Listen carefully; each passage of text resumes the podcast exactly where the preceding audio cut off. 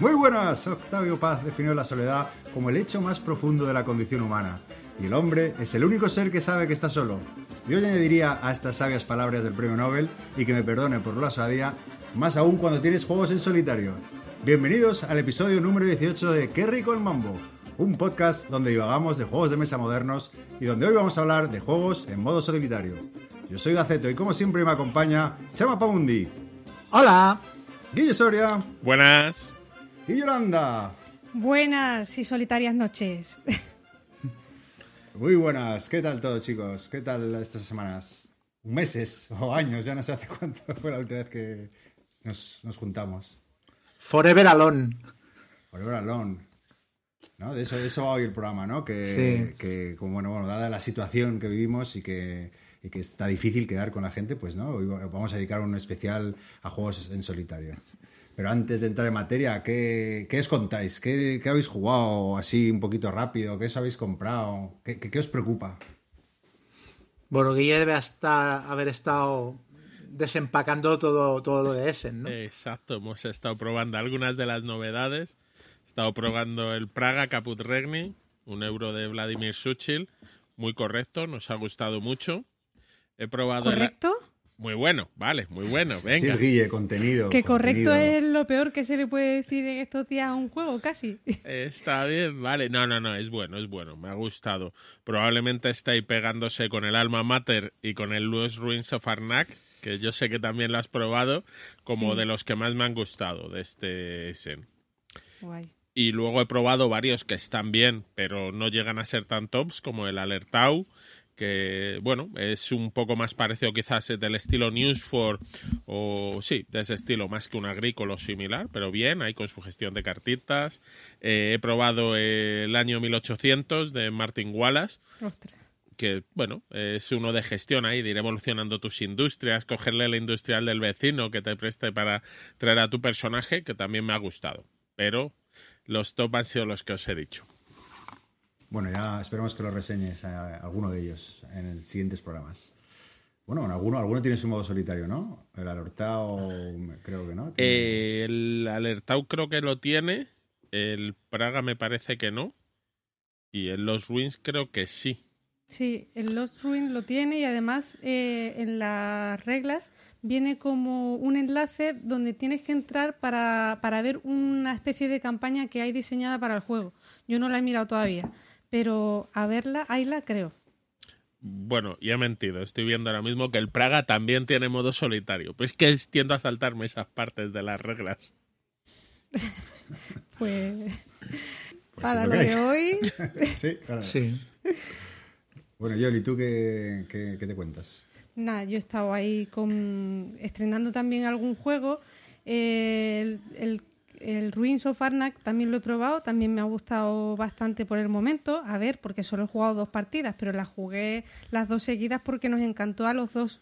Y luego también probando el Pax eh, Pamir, que está muy chulo también. O sea, pero en solitario, ese sí que en solitario, que al principio es un lío porque, bueno, tiene un juegas contra un automa que es un poco complicado al principio, lioso y tal, pero después de ver un par de vídeos, yo creo que lo he conseguido descifrar y ya la siguiente irá más rodada. Ya comentaré. ¿Y tú, Chema? Bueno, pues yo, yo me he comprado el, el Nemesis, pero por, por una payasada relacionada con el Kickstarter, porque entré en, el- en la última campaña de Kickstarter, pero te vendían eh, el juego base solo en inglés, porque supongo que no querían chafar a Edge de cara a la, a la reimpresión. Entonces me compré el juego en inglés, las expansiones en español, y ahora me he comprado el base en retail en español, y cuando me llegue el Kickstarter, cogeré el juego en inglés básico y me lo venderé. O sea, bueno, una- estas Está bien, está bien. chorradas que hago yo. Y luego ha estado una... Bueno, eh, Didi. No, que a mí me da un poco tener, o sea, un poco de toque tener eh, juegos con distintos idiomas, que es lo que me ha he pasado Sí. ahora con el Ion Send. Me lo compré en francés y el base y ahora la expansión. francés? Sí, sí, sí, porque yo estuve dos años viviendo en Francia y sé casi más francés que, bueno, sí. Que español. Que sí. y, y, nada, me compré el base en francés y, y, ahora en inglés la expansión esta de los componentes que viene con las cartas de inicio de cada mago y tal. Y me da un poco de toque. O sea, que las he dejado apartadas porque es que me da pero bueno. Aparte el juego en, francés tiene es de mal vender aquí, ¿eh? O sea, en inglés los juegos te los vendes, pero en francés es, más complicado. No, pero digo para comprarte la versión. Es verdad, Sí, sí, sí. Pues eso, que quería comentar que he jugado, bueno, me he comprado algunos jueguecitos y tal, pero estuve jugando a un, a un, juego que tenía guardado en la colección desde hacía años sin tocarlo, que es uno que se llama Amazonas, juego del año 2008 o 2009, una cosa así me parece, o 2005, igual más antiguo y todo. Y quería jugarlo en plan, hostia, lo tengo olvidado, lo juego y lo reseño y quedaré súper bien porque lo recordaba como esto es como el Ticket to Ride, como el Aventureros al Tren, pero en bueno. Y es un juego que no conoce nadie y verás qué bien. Y lo probé y me pareció una chusta. Me parece es un juego que ha envejecido. O sea, es del 2005 y se nota que es del 2005. Eh, o sea, me decepcionó mucho después de... O sea, yo tenía mucho mejor recuerdo del que luego tenía jugándolo. No está mal, es correcto, pero uff, se ve súper envejecido. Y sin embargo, el Ticket to Ride sigue siendo un juegazo. Si es que... Sí, es que me ha pasado al revés, además. He pensado, coño, o sea, sí, el Ticket to Ride es mucho mejor de lo que yo recordaba, ¿no? Al final. Muy bien. Pues yo he estado jugando, Chema, al, eh, bueno, a, varios juegos antiguos, a no, no, novedades como Cryptid o Chinatown, pero también alguna novedad como el Battle of Rock One que me, que me encantó, es decir. La verdad ah, que, ese es el que, estuvimos comentando. sí, Sí, sí, y, nada, lo, probé y la verdad una horita y, lo pasamos genial. La verdad que... sí, sí, grata sorpresa. ¿eh? Sí, la verdad que sí. Mira que yo os hago poco caso, pero al final... Es que tiene el punto este de que, de que dura una hora, hora y media y tienes la sensación de que has jugado algo mucho más, mucho más tocho y, mucho más épico, ¿no? Con cuatro reglitas. Sí, es muy divertido, la verdad. Y además hay mucho, hay mucho lío. Y luego, bueno, cositas pequeñas ahí de Essen, que jueguitos de cartas, esos ahí, o abstractos raros, que, que, ya os daré la turra cuando toque, cuando no sea un juego para, para solitarios. Pero bueno, y, y, alguna cosita del mundillo, la verdad que está, no, hay polémicas, ¿no? Está, está todo muy tranquilo, ¿eh? Es, la resaca de Essen, eh, se ha dejado todo... Bueno, tranquilo hasta el punto que ha sido, se ha celebrado el DAO y, y no se ha enterado nadie tampoco. Pero no es el próximo fin de semana el DAO. Bueno, ah, no, claro, espera, lo que se ha hecho es, el, se han hecho cosas del DAO digital este fin de semana. Porque yo estuve, entré el otro día en el The Beer News y, y, bueno, estuve hablando de cosas y tal, y fue, y, o sea, me enteré porque me dijeron, oye, ¿quieres entrar cinco minutos a hablar de, de Fan Hunter? Pero, pero si no iba a ser por eso, o sea, vamos, ni idea, ¿eh? de, que, de que se habían hecho cosas y de que se iba a celebrar y tal. ¿Pero se va a celebrar eh, físicamente? No, no, no, se va a hacer digital, se hacen partidas de juegos ah. muy sencillos, en virtual y ah, tal, y no sé si se va a hacer algo más, la verdad. Mm, no lo sé. Que intentaron mucho aguantar para hacerlo físico, pero ya tiraron la toalla. Sí. No era viable, es que no tal. Aparte es que los últimos años se petaba de gente a un nivel que claro, si pusieran 50% de aforo es que bueno, ya se formaba cola, es que se formaba una cola de igual de, no sé si 200 o 300 metros, no quiero exagerar, pero había una cola hasta la salida, hasta la calle. Y claro, si le metes 50% de aforo, imagínate. Bueno, se puede hacer de otra manera. ¿eh? Pones una entrada de 5 euros en vez de poner 50% de aforo. Ya. sí. Sí, sí. No, aparte, es un formato de jornada que lo tiene muy difícil, porque es un sitio al que la gente está muy pensado para que la gente vaya a jugar. Hay muchas mesas de demostración y tal. Entonces, claro, tiene muy mal arreglo. Sí, no. Luego me acuerdo ahora eh, que también he jugado. No, porque lo estaba pensando si reseñarlo, pero bueno, yo creo que es un juego muy antiguo. Digo, otro día, el 1960, que, que, que es uno de mis juegos favoritos, pero era, era comentar la que me deshice de la, de la edición de Gabinete Lúdico Española, que está. No sé si Gabinete Lúdico, bueno, no sé quién era. Y compré la de GMT, eh, que, es, es que es muy bonita. Y la verdad que, bueno, como tocaba, ¿no? Con las elecciones y tal, pues... La verdad es que han entrado ganas, ¿eh? Pero ya te... Tienes que hacer el paso al revés. Tienes que venderte este y volver a comprar el de gabinete lúdico. Y así, en, bucle. hasta, el fin de los tiempos. No lo descartes. ¿Ya te llegó o no? Porque sí, sí, si sí, te ya, ya. quejabas que no te llegaba y demás. Ya, ya, ya me llegó, ya me llegó. Lo que pasa que lo, voy a- por lo que dice Chema puede que sea verdad porque, porque ya, ya contamos aquí en el podcast que nos lo dijo el autor de el diseñador Jason Matthews que nos confirmó que, que Devir iba a sacar una edición de, de este juego en español, de esta nueva edición de GMT. No sé si, si en los Devir News lo han confirmado o no. Así que no lo descartes que la me la voy a comprar. en fin, ¿qué más un- cositas os contáis? Ha habido un Kickstarter que ha finalizado hace poco de un juego que se llama Campaign Trail, que es eh, un Kickstarter de una expansión. y es un, es un 1960 para, para multijugador, para poder Pues jugar hasta lo- 6. Ese lo jugamos juntos, Chema.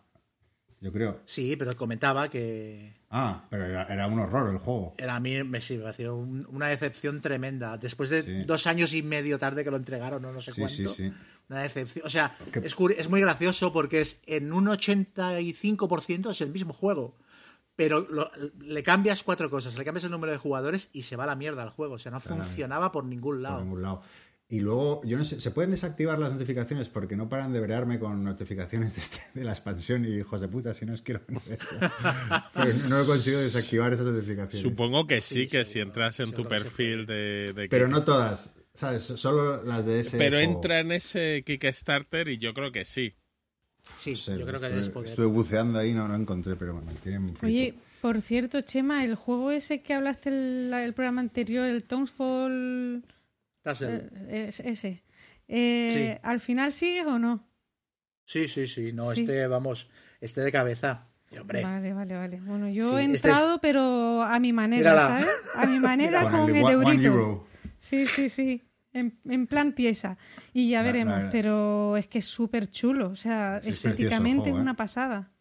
Pero no hablan mucho de las mecánicas, eso me. me sospecha. Yo, yo de este he visto bastantes, bastantes reseñas de porque han hecho protos muy currados y las han enviado a bastante gente y todavía no he visto a nadie que lo ponga mal, ¿eh? ¿Sí o qué? O sea, sí, es bastante fiable. One euro, pues, ah, pues bueno. Luego, Lo que pasa es que normalmente las reseñas de protos suelen ponerlas bien para las O- o campañas te- de, de Kickstarter y están, ¿no? O te pone el entrecomillado bueno, no- no, o bien la parte mala. A ver, yo hay un reseñador que es el tío este del que os hablé, el de Board Game Co., que me fío bastante y el tío destacaba las cosas buenas y malas. Sí, argumenta y, y no es nada complaciente cuando algo no le gusta. Y este lo ponía bien. Y decía que y hay algunas cosas que todavía les quedan por pulir. Decía que había poca variedad en el juego base y tal. Pero bueno, todo esto con la campaña de Kickstarter lo van corrigiendo. Bueno. Bueno, oye, de vez en cuando de Kickstarter llegan cosas muy buenas. Otras veces no. Yo me he metido con 5 dólares porque el pledge mínimo era 5 dólares. En uno Bueno, que se llama. me- aparte, me metí rollo como, como en las películas de acción cuando el héroe se mete en el ascensor junto a- antes de que se cierre la puerta. Pues me metí en plan, queda una hora, me meto. Uno que se llama Freedom 5. Que es de los hermanos estos que, hace- que han hecho el Street Masters y, y varios juegos de este estilo. Y es una especie, no sé si os suena un juego que se llamaba Defenders of the Realm Sí. que es un pandemic medieval fantástico un poco más desarrollado que Me suena en vez de mucho, ser pero- viruses son monstruitos y les pegas y tal. Sí, que tienen ahí sus orquitos, sus esqueletitos y la expansión del Pues dragón. esto es lo mismo, en teoría depurado eh, y de superhéroes. Y es un Kickstarter que empezó un poco con mal pie trastabillando, se dieron cuenta a mitad de campaña, lo han ido corrigiendo y al final, o sea, lo que van a sacar, el aspecto es, es tan chulo. Aparte hay un, hay un nivel de pledge que te lo venden con las miniaturas pintadas. Tiene tal pinta que siendo un juego que igual no me convence, me metió con 5 dólares y, de aquí que salga el Pledge Manager tengo tiempo de pensármelo, a ver qué tal. Yo reconozco que el Dragon, el Defenders of the Ring, tenía un problema. Era de los primeros juegos cooperativos semicooperativos. Y lo probamos tres veces y siempre perdíamos. Porque en un momento dado Ya. contabas puntos y decías, no puedo ganar. Bueno, chicos, creo que se ha acabado la historia. Vais a ganar vosotros unas narices. Y creo que hay ciertos juegos no hechos para mis grupos de amigos. No, este es plenamente, este es plenamente colaborativo y bueno, comentan eso, que han pulido problemas de duración y de tal que tenía el otro. Yo le sigo viendo algunas cosas, algunas exceso de mecánicas y quizás se va de duración y mucho caos en el tablero y tal, pero bueno, ya te digo, me he metido de repente rollo tentativo y tengo tiempo para pensármelo. Yo me he metido también en uno de cartitas solo por el aspecto, sin tener ni idea de qué va. Se llama Right, a Viking Card Oh, Game. Era súper bonito este. Sí, sí, sí. Y dije, venga, va. Y, y miré por ahí, vi también un entrecomillado de esos y dije, va, lo ponen bien. Sí. Ese fue mi grado de investigación. Ya me enteraré cuando llegue de qué va. Pero es que era muy bonito, ¿eh? Suficiente, sí, sí. Para acallar los impulsos, ya está. Muy bien, pues si no tenéis nada que comentar, pues si queréis pasamos ya al bloque central del programa.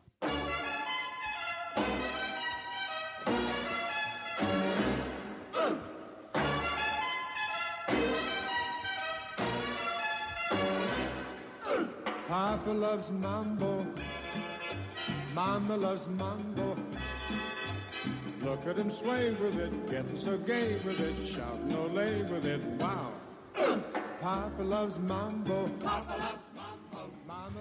Hace siete meses o ocho, aquí renegamos en público de los juegos en solitario.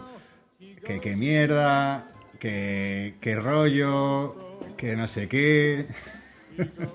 No os riáis, hablad, malditos. Yo no, yo no, yo no he renegado nunca de este tipo de juegos porque hay veces que no te queda más remedio.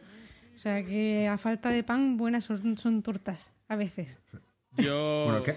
a- aquí soy del club de Groucho March. Tengo unos principios y de vez en cuando los cambio. Y uno eran los solitarios. ¿Qué ha cambiado? ¿Qué ha cambiado? Yo he estado reflexionando sobre el punto en el que estoy. Y, y- y creo que la clave es lo que ha dicho Yol, pero no sé si se ha dado cuenta de lo que ha dicho, porque es a veces no te queda más remedio. O sea, de la misma manera que, que o sea, por ejemplo, en, el- en los juegos de rol se dice que el, que el rol online es la metadona del rolero. Se ha dicho esto durante muchos años. Y me da la sensación de que en los juegos de mesa, para mucha gente, no digo que para todo el mundo, ¿eh? pero yo me incluyo en este grupo, sí que son un poquito la metadona. O sea, yo me he dado cuenta que a veces juego a juegos en solitario eh, como placebo para, para, que no tener, para no tener la sensación de que hace tanto que no juego a nada con nadie, ¿no? O sea, cuando, cuando no consigo quedar durante mucho tiempo, saco algún solitario, lo monto y digo, bueno, con esto ya Es que, es que no sé si recordáis, en junio, cuando ya mm, pues, nos desconfinaron a todos, eh, es que me acuerdo perfectamente, aquí en el programa dijimos, ah, tomar por culo solitario se acabó, ya los solitarios se acabó todo, iba a los juegos de 3, 4, 5, 6, pero cómo cambia, cómo cambia la cosa, sí, sí. Yo no sé, eh, yo no es solo por el tema del confinamiento de ahora y tal. Yo antes he estado pensando, porque ya eh, todo lo que viene antes del confinamiento parece que pasó hace 10 años, pero he estado haciendo memoria y, y yo jugaba también mucho en solitario, no sé si os pasa a vosotros, para aprender las reglas de, de los juegos antes de jugarlo con, con otra gente. Y luego, si ya nos ponemos el tema Wargame, o sea que muchas veces mm, vas a jugar a un juego de esos una vez en tu vida o dos. Y muchas veces lo despliegas en la mesa, te desdoblas eh, y, y lo, lo juegas contigo misma llevando a lo mejor lo- los dos bandos. Y lo disfrutas muchísimo también. Entonces, no es solo jugar en solitario como tal, o sea, a sacar más puntos, a ganar, tal. Es un poco también para probar cosas, para, no sé, para al final pasar más tiempo en la afición que más nos gusta. Sí, sí, sí. Sí, de hecho a mí, Y se ríe. a mí hay, a mí hay dos tipos de, de juegos en solitario que, o sea, los dos tipos de juegos en solitario que más me gustan son los eh, juegos pequeñitos em, de estos muy rápidos de compar, que sean sencillos y tal, que eh, los juego por lo general hasta que los quemo. Que eso- o sea, le- mm, son juegos que digo que tienen el síndrome del fin de semana. Que es que me los compro un jueves o un viernes, los juego todo el fin de semana, hago 15 o 20 partidas o hasta que resuelvo el puzzle y el lunes ya eh, los guardo y no los, no los vuelvo a jugar, pues los quemo muy rápido. Y los otros que me gustan son los juegos que generalmente son colaborativos y son, son juegos que, que son muy agradecidos de llevar en solitario, que no tienen mucho despliegue y una vez lo tienes montado, partidas de 40 minutos, una hora, y los puedo dejar en casa montados durante semanas. Cuando me apetece voy, hago una, hago otra, pam, pam, pam, pam, y eso. Los tengo igual dos semanas en casa desplegados y voy haciendo partiditas. Estos son los... Más largo que eso, o sea, yo, un Gloomhaven, por ejemplo, reconociendo que, que es un juego que funciona muy bien en solitario, o incluso un, un Kingdom Death Monster, que yo lo tengo, a mí no me, no me llama jugarlo Sí. yo solo. Los criterios para jugar a juegos de mesa en solitario, que eh, yo lo he estado pensando también, digo, el juego tiene que ser fácil de desplegar en mesa. Que no tenga a lo mejor un mantenimiento demasiado farragoso, eh, pues eso, de montarlo y tal, exceptuando algunos casos como los wargames de, de los que os comentaba antes. Y luego que el nivel de dificultad en los solitarios tiene que ser alto. Yo no sé si os pasa a vosotros, ¿no? Sí, sí, sí, eso que tenga. Porque un- si no supone un reto, pues te aburres rápidamente de muy rápido, sí. Sí, alto, pero no tampoco súper frustrante. O si es frustrante, que tengas sensación de que es porque estás jugando mal. Es que hay algunos juegos que tienen un, un- que son súper erráticos y dices, mira, tío. Pero normalmente los solitarios tienen eso, siempre van a tener un componente de azar y hay partidas que van a salir imposible. Al no Sí. tener una mente enfrente. Pues está. Yo voy a confesaros una cosa, después de todo lo que he metido de- con los solitarios, yo mi primer solitario me lo compré en el 2009, que me compré uno que salió, que en aquella época era como muy raro que hubiera, que era el is Discord, que es uno de la Guerra de las Malvinas. También es verdad que lo jugué una vez y la siguiente vez que lo jugué lo jugamos con un colega, los dos. En, en plan mente colmena, ¿no? Si Sí. nos van aportando... Idea, sí, sí, dije esto de los solitarios va a ser que no. Yo en mi caso igual un, poco como Chema, me gustan cortitas y al pie, 15, 20 minutos y pum, un entretenimiento fácil. De hecho, los, dos o tres que voy a hablar hoy pues cumplen esa premisa. Y luego, eh, bueno, ya sabéis, ya, he hablado de otros, me gusta mucho la serie de David Thompson de, Paulo House, Casteliter, y mañana precisamente sale en Kickstarter uno nuevo, eh, sobre todo Paulo House, me gusta mucho. Y algún euro también, algún euro que tiene su modo solitario que, está muy logrado. Pero bueno, sencillito y no muy complicado. A mí en el caso de los euros, eh, me gusta que recuerde la sensación del juego estándar. O sea, por ejemplo, los, el, el- Arquitectos del Reino del Oeste tiene un mazo para simular un, un oponente, que es simplemente sacas el mazo y, y- y se parece bastante la sensación a jugar una partida normal. Eso me gusta. O el Terraforming Mars, que también cambian pocas cosas del juego. Pero, pero hay algunos que te meten un automa súper complicado o que tienes que hacer un montón de gestión y a mí también me, me paralizan. Sí, eso es otro. lo- Los, bueno, sobre todo que mencionaba antes yo, los Wargame, ¿no? El, el, el otro día, por ejemplo, jugué a, a Frontiers Wars, un, un juego que, bueno, ya, hablar- ya lo reseñaré porque me, me gustó. Y, y voy, voy a probar el modo solitario, a ver si lo, lo encajo en el programa. Y de repente despliego ahí una hoja de tres, esto con un bot así, o qué, qué coño es Pues lo- los juegos con dia- eh, los- diagramas de flujo son lo peor. O sea, yo ahí prefiero mil veces, aunque tenga modo solitario y sea en ese estilo, jugarlo desdoblándome yo. O sea, yo llevando a varios bandos o lo que sea. Pero a mí eso sí que, o sea, nunca jamás lo he hecho. O sea, porque exponerme, eh, lo he probado con el Time of Crisis, que tiene algo parecido así. Lo he probado con el Labyrinth, del que hemos, vamos, que hemos estado hablando por el grupo y tal. El diagrama de flujo del laberinto es que Es- es, es- es- parece un jeroglífico egipcio. Es Sí, de pero locos. luego hay gente que dice, no, pero si una vez te pones es súper... fa-". Digo, ¿cómo? O sea, yo no consigo descifrar eso. Además me parece súper pesado porque al final tienes que estar media partida mirando una tabla. Y entonces eso... pf, No. Eso no es una... mm, Dime, dime. Pero que un diagrama de flujo al final te lo aprendes en la cabeza. Entonces, claro, el que lo ha usado varias veces Serás tú, Guille. puede ser. tu cabeza Nos privilegiada. está, No, sí, no, no. nos Yo- está sobreestimando. Sí, sí, sí, sí, totalmente. Muy bien, pues eh, bueno, pues si queréis, no sé si queréis que, que empecemos ya reseñando y luego entre medias podemos ir comentando cosas de los juegos en solitario. Lo que sí que parece claro, ¿no? Que bueno, que, que las circunstancias de este año pues, pues han dado cabida a, a que se jueguen mucho más juegos solitarios. Eh, ya es difícil que saquen euros, ¿no? Sin su modo solitario. Y bueno, oye, pues todo, todo modo de juego es bienvenido, supongo, si, si a la gente le gusta. A mí una cosa, una cosa que quería comentar que me parece muy curiosa es que, claro, los juegos en solitario son un género. Y es un género que viene definido por el número de jugadores. Y, o sea, hay, hay juegos para dos que también son muy característicos, pero no son tan específicos como, ¿sabes? O sea, hay wargames, no sé qué, euros, tal, juegos en solitario. Y esto lleva a que a mí me ha pasado esta semana que la gente cuando te recomienda cosas, te recomienda cosas loquísimas. Que no, o sea, yo estaba jugando al Arkham Noir y entonces hice una foto en Twitter y la gente se puso a recomendarme cosas como, como el After the Virus o el, o el Viernes. eh, o, o el Arham, el Arham Horror de cartas, que digo, pero es que se parecen como un huevo a una castaña. Digo, el Arham Horror de cartas y el Arham Noir se parecen en que tienen la palabra Arham en el nombre, pero nada, nada más, ¿no? Y me resulta curioso porque en la mayoría de otros géneros de juego, cuando te, hacen, cuando te ven jugando a algo y te hacen una recomendación, te recomiendan cosas que sean similares. Y en cambio, los juegos solitarios es como.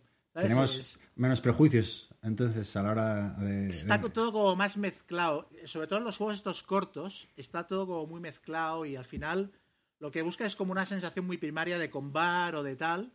¿Sabes? Y otro, otro problema que me he encontrado es que se parecen mucho todos.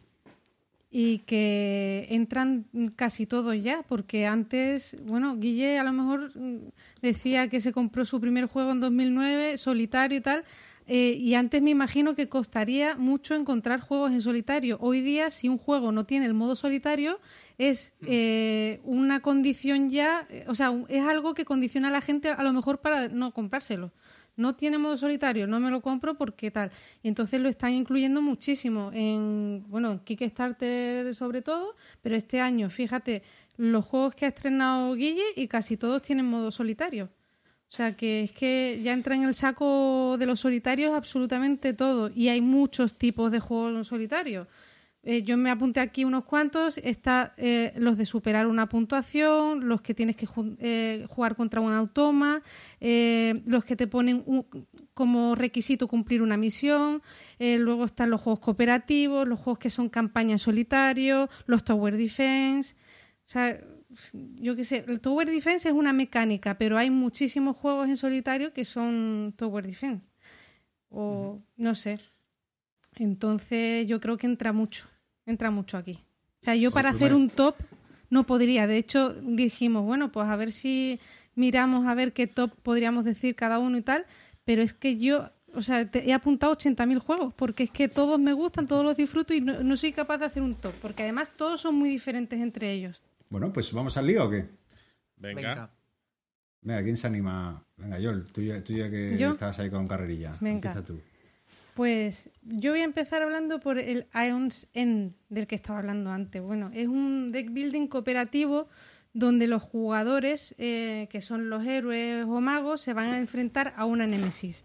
Y bueno, cada jugador puede, o sea, cuando tú lo juegas en solitario puedes elegir eh, llevar a un solo mago o, llevar a varios. O sea, puedes complicarte la vida tanto como quieras porque puedes llevar incluso a cuatro magos al mismo tiempo. Pero bueno, yo lo he estado jugando con dos. Y voy a comentar las cosas que, que me han, o sea, las cosas que me han resultado interesantes de menos a más para acabar bien, ¿vale? Entonces, bueno, eh, lo que menos, sin duda, es, es un deck building tradicional, eh, o sea, es decir, con un mercado eh, de cartas, tú vas eh, haciendo crecer tu mazo para enfrentarte a esta némesis.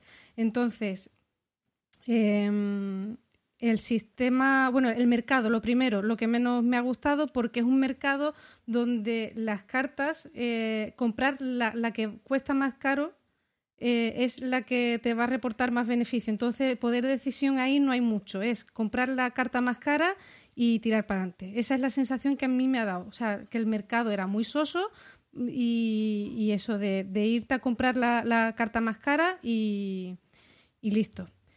Por otra parte, eh, bueno, hay un sistema de, de lanzar hechizos para cargarte a la Némesis que está es, bastante interesante. Nosotros eh, los hechizos que vamos comprando no los vamos a poder lanzar y, hacerle daño a la Némesis sobre la marcha, sino que vamos a tener que programarlos, ponerlos, jugarlos primero en una especie de brecha y lo que se llama en el juego una brecha y luego en un turno posterior pues entonces ese eh, hechizo eh, lo lanzas contra la Némesis y le quitas vida. ¿Qué pasa? Que en la partida empiezas con una sola brecha abierta, el resto están cerradas. Tienes cuatro o cinco dependiendo del personaje, si no, o tres o cuatro dependiendo del personaje. Entonces tienes que gastar Ether, que es el recurso único del juego, para poder ir estabilizando o abriendo esos portales o brechas para ir poniendo hechizos y de esa manera hacerle daño a la Némesis, si no, no avanza, ¿vale? Eso me ha gustado bastante. Eso de tener que programar los hechizos de una ronda para otra y tener que gastarte el recurso que es único en la partida para, para este tema. Lo de que sea un recurso único, el Ether me ha gustado mucho también. ¿Por qué? Porque gastas Ether, que es el recurso, para comprar cartas, para lanzar, eh, para, mm, para, abrir brechas, para eh, cargar las habilidades especiales de cada personaje. Entonces, tener que decidir en cada ronda en qué te lo gastas, pues hasta guay. O sea, me ha gustado. Luego el tema de gestionar el mazo de cartas también me gusta porque no lo barajas nunca. Esto es diferente a otros deck building tradicionales. Y es que cuando, a medida que tú vas eh, jugando las cartas, las vas colocando en una pila de descarte y luego ciertas cartas las puedes ordenar como quieras para cuando las vayas a volver a robar, robarlas en el orden que tú has decidido. Eso está chulo también. Y por último, por supuesto, lo que más me ha gustado es la forma en la que se comporta la Némesis en el juego. Que empieza, o sea, tú, la Némesis es un mazo de cartas que creas tú al principio de la partida, primero con cartas de nivel 1, 2, 3, 4, así, bueno, hasta el 3 creo que, hay. Mm. Y nada, tú vas robando cartas de, de, de ahí en cada ronda y, y, vas notando cómo la Némesis se hace cada vez más fuerte y te agobia muchísimo porque eh, bueno, en el mazo de Nemesis hay pues eh, acólitos se llaman o como sí, minions. como minions o lo que sea a los que te tienes que mm. enfrentar. si tú no, lo, no acabas con ellos y también tienes que acabar con la Nemesis para ganar la partida, pues se te van acumulando ahí y te van haciendo daño eh, porque tienen pues como unas acciones en las cartas que se van activando de vez en cuando. Y entonces pues es muy agobiante porque notas que cada vez se va reforzando más la némesis y tú tienes como mm, eh, que hacer que de manera rápida pues eh, su poder vaya disminuyendo de alguna manera. Entonces, al final, la sensación que me ha dejado, teniendo, o sea, dejando aparte un poco el mercado, que quizás es lo que menos me ha llamado la atención, el resto me ha parecido que está bastante entretenido bastante chulo. De hecho, hay un reto en la BSK que me chivaron el otro día, que Guille está y lo ha jugado. Y, he jugado varias partidas ya eh, con las condiciones que te ponen en ese reto y, es intentar superar la Nemesis y está bastante entretenido. No sé si la habéis jugado. Yo tenía un par de preguntas, Joel. Eh, y luego ya que comenten los que lo han jugado. Eh, ¿Está en español el juego? No, todavía no. Todavía no. Va a ah, salir va a salir por ese de Lleva anunciado. Lleva anunciado, o sea, está pasando un poco lo mismo que con el Mage Knight. Es la misma editorial y está pasando, se está repitiendo un poquito la historia del Mage Knight, por lo menos en cuanto a pues eso que la gente no está muy contenta por primero por los retrasos, que bueno, eso puede entrar dentro de lo normal, pero luego, por ejemplo, han tomado la decisión de hacer como una especie de big box y han incluido expansiones que por ejemplo, en el que yo me he comprado es la caja base y tú ya decides si quieres comprarte expansiones o no. Aquí han decidido meter un par de expansiones y han subido el precio muchísimo. A mí me ha salido 42 euros, creo que ha sido algo así, en Filibert, y, la edición española está por 80. O sea, o sea, es que yo en cuanto vi el precio y teniendo la experiencia de lo que había pasado con el Mage Night y tal, digo, nada, me lo compro en francés, que además el nivel de inglés, francés o del idioma en que te lo compren no es muy alto, o sea, se entiende bastante bien. Hay texto, pero tampoco es, no sé, que con un nivel medio de inglés como el que tengo yo, yo creo que la gente se va a enterar. Dime. De todas maneras, eh, la edición en español llevará las dos primeras mini expansiones incluidas. O sea, es como una edición deluxe que lleva bastante más contenido. O sea, es normal que sea más cara. Porque las expansiones, estas sueltas, creo que valen unos 20 euros cada una aproximadamente. Sí. Sí, eran. No sé, yo, hombre, yo de precio, igualmente la edición francesa está muy barata, pero la edición inglesa yo la recuerdo que sin las expansiones valía 60 o 70 dólares. Yo es que cuando vi el precio. A ver, yo me he comprado, disculpad que no lo he dicho, pero bueno, son todos más o menos igual. El que yo he jugado es el Zen War Eternal, porque hay varias cajas bases. Sí. Eh, War Eternal es como la segunda caja base sí. que salió. Sí, sí, sí. Pues mm. esta es la que me he comprado yo. Y, no sé si estará más barata porque hace tiempo que salió y es una reimpresión, no, no lo sé, pero vamos, eso me costó 40 y algo. Yo creo, es posible que sea la que menos se haya vendido, porque no es la básica, y no ofrece tantas novedades como, como la que salió después, que Guille y yo siempre decimos mal el nombre. ¿Cómo se llama? No, las, la tercera es el Legacy, la cuarta es el Esta, New, Age, o... o... Sí, o algo así. o algo O sea, el New Age, claro, incluye las campañitas y alguna mecánica más innovadora. Y creo que, que debe haber funcionado mejor que War Eternal, que era un poquito como la, como la primera caja base, pero un- subiendo un poquito los niveles de poder y haciendo hechizos más, más raros. ¿Sabes? Y creo que es la que menos conoce la gente. Sí, eh, hombre, eran más complicados. Y luego al final la gente ha pedido eso, campaña, y claro, el New Age ha tenido eso. Y de hecho, la última que ha llegado, que es el Outcast, también trae su propia campaña. O cómo jugar, cómo encadenar varias partidas. A ver, te vienen con una campaña narrativa de tres o cuatro escenarios, pero luego te dicen, y ahora ya puedes jugarlo y añade esto o quítale esto. Entonces, sí, el War Eternal se ha quedado ahí un en tierra de Sí, nadie. Veo en la BGG, por ejemplo, que, que el mejor número es A2. Eh, Sí. entiendo que el solitario, al tener, ¿no? Dices tú, yo, que funciona muy bien, en- no sé cómo lo llamó. Bueno, el, el bot o lo que sea, ¿no? ¿O no? Es que vos- Ne- la Nemesis. La Nemesis. Sí. Sí. No, a lo- a lo que voy, No. o sea, que, No. que- Tú puedes jugar eh, No, de- con llevando todos los héroes que tú quieras, de 1 a 4. Ah, vale, lo, suyo es jugarlo al menos con dos personajes porque primero puedes ves con un poco la sinergia de, de- hay poquita sinergia pero algo hay. Y, y aparte que yo creo que no es tan dificilísimo como llevarlo con un solo personaje. Yo creo que con uno debe ser mucho más complicado No, de hecho estoy mirando, seguro que te dejan jugar con un solo sí, mago. Sí. Mm. Sí, sí, lo Sí, yo lo estuve mirando bastante. porque yo soy Porque mucho un- de, a ver, que no me compliquen la vida y si puedo jugar con uno, con uno. Porque no estoy yo para, ¿sabes?, hacer multitasking. Pero, pero mm, al final decidí jugarlo directamente con dos porque todo el mundo coincidía en que era mejor mm, por, por eso que acabo de comentar. oye, yo...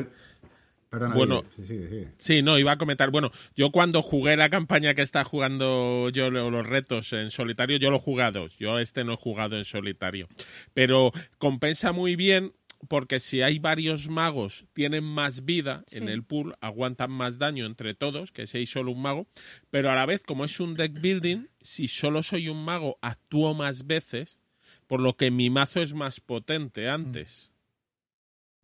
Entonces, hay, por eso compensa. Menos jugadores, hay menos vida, pero enseguida tu mazo empieza a repartir. Yo creo más. que es, un- es mucho mejor a dos que, que en solitario. Porque el, es el rollo de las sinergias entre tira este hechizo, que yo me compro esto, ¿sabes? Yo, yo tengo que abrir un portal, tú haz lo otro. Está, está, la conversación entre turno y turno de los jugadores es, es muy chula. Y en solitario esto se pierde un poco.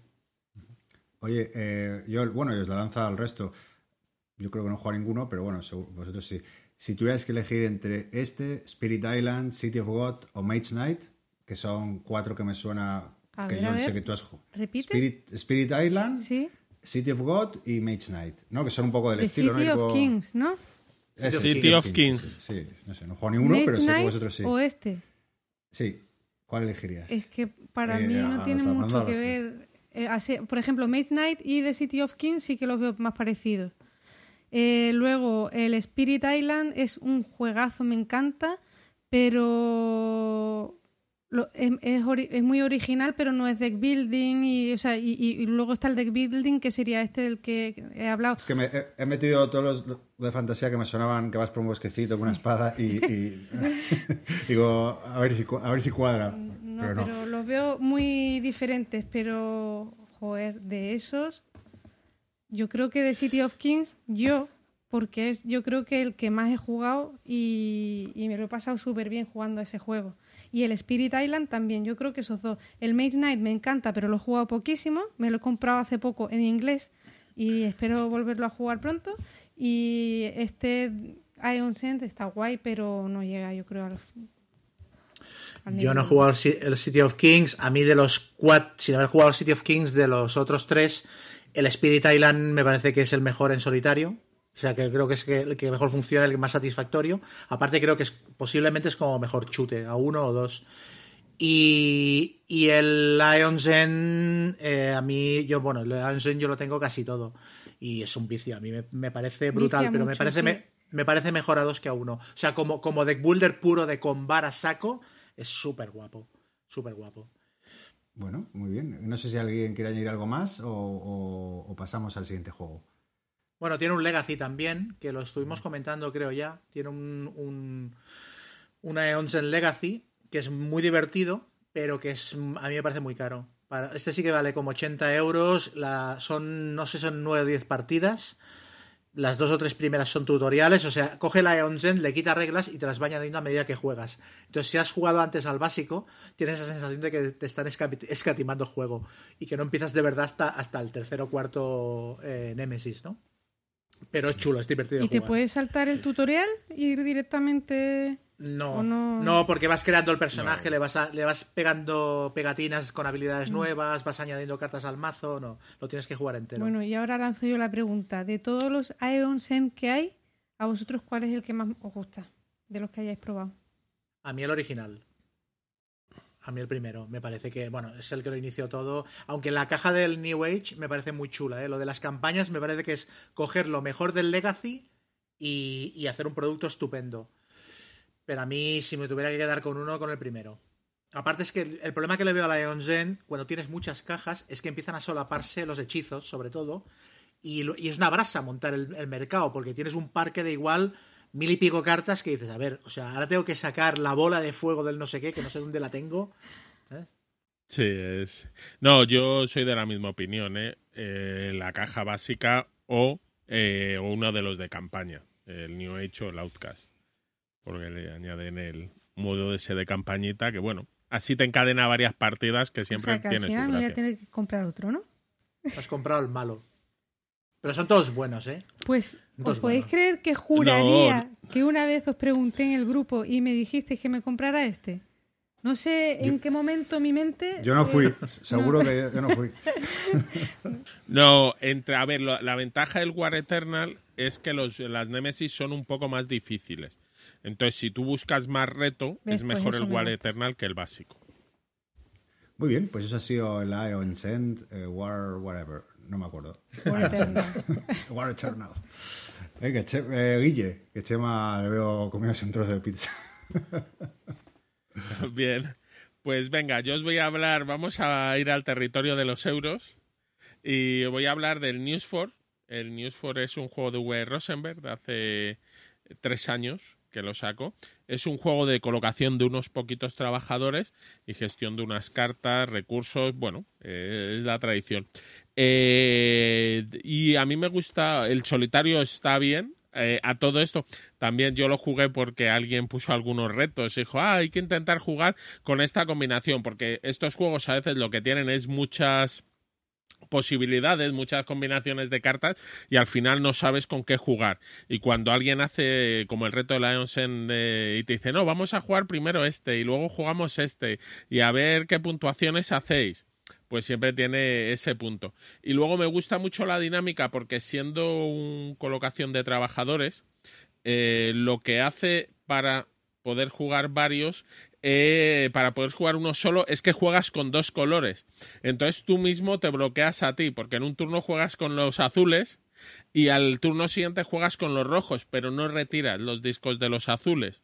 Entonces ahí mete la mecánica de, de, de colocación de trabajadores principal, que es el ir a las acciones. A ver, aquí tienes la ventaja que sabes cuándo las vas a hacer y nadie te las bloquea por tiempo que es una de las cosas que siempre es chula en un colocación de trabajadores, pero al menos te bloqueas los huecos y dices, oye, me interesa más hacer esta, no espera que la necesito más el turno que viene.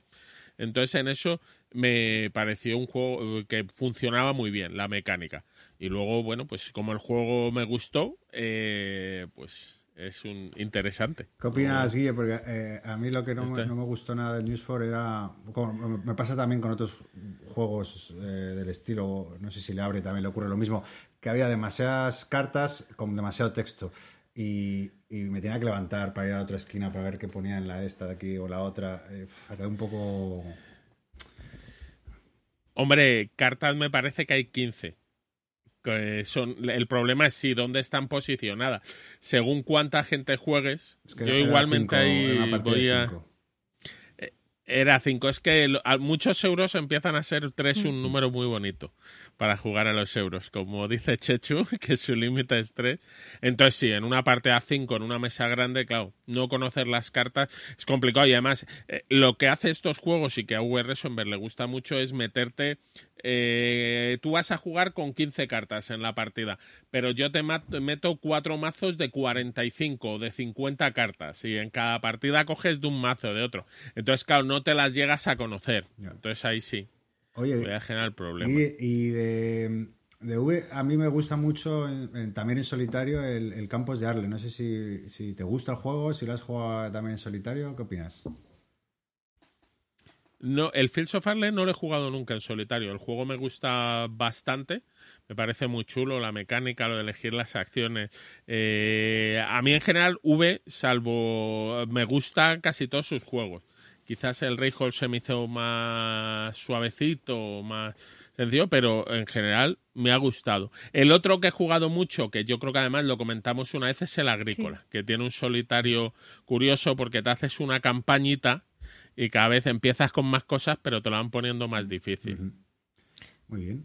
Yo Pues- vi el reto ese, yo creo que fue Tabo el que empezó un poco en Twitter, bueno, no sé, a lo mejor tú lo viste en otra man- en otro sitio, pero yo se lo vi a Tabo y estuve a puntito de comprármelo nada más que por eso, porque yo es ver un reto de estos en solitario y tal y, y me lanzo pero de cabeza porque me gusta mucho, es como lo de que no puedo, pues sube- sujétame el cubataro que voy.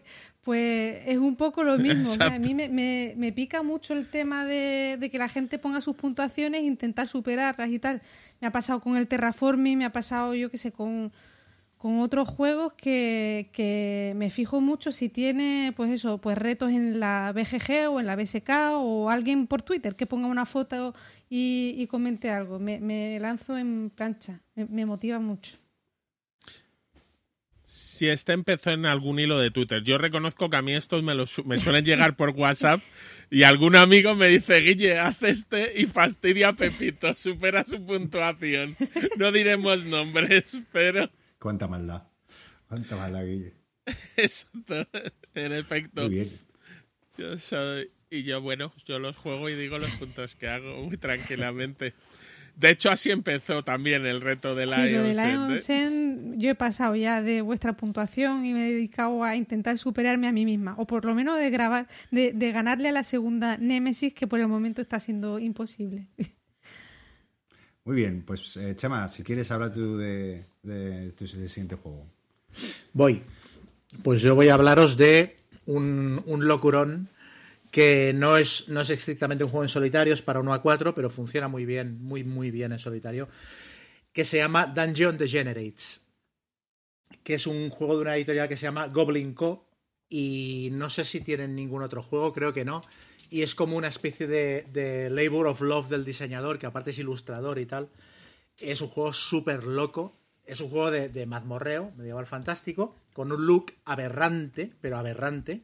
Recuerda mucho los juegos de los 80, se basa muchísimo en el look que tenía Warhammer en los años 80, por ejemplo, y en ese estilo de, de sentido del humor negro súper loco. De hecho, es como si en cierto momento Warhammer, el mundo de Warhammer, hizo un giro hacia la seriedad para captar a más público y, y, eh, estandarizarse más. Pues es como si eh, esto es como la versión paralela de un universo paralelo en el que el giro lo hubieran hecho para el otro lado y hubieran dicho, no, no, vamos hacia el locurón.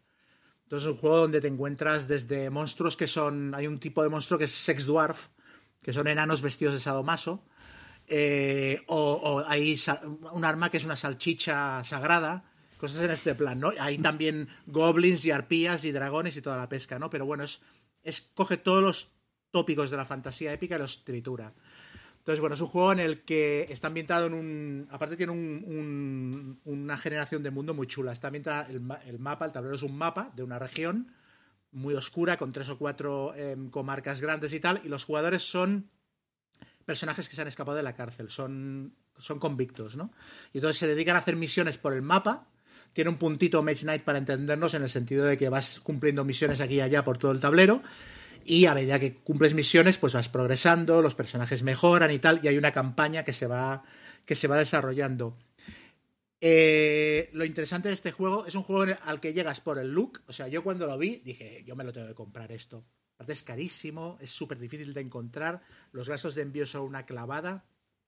Entonces te lo compras porque es muy bonito, o a mí me parece muy chulo, es unos colores súper lisérgicos, unas mezclas de colores súper locas, que a no todo el mundo le entra. Hay gente que dice que es horrible, yo lo encuentro una preciosidad.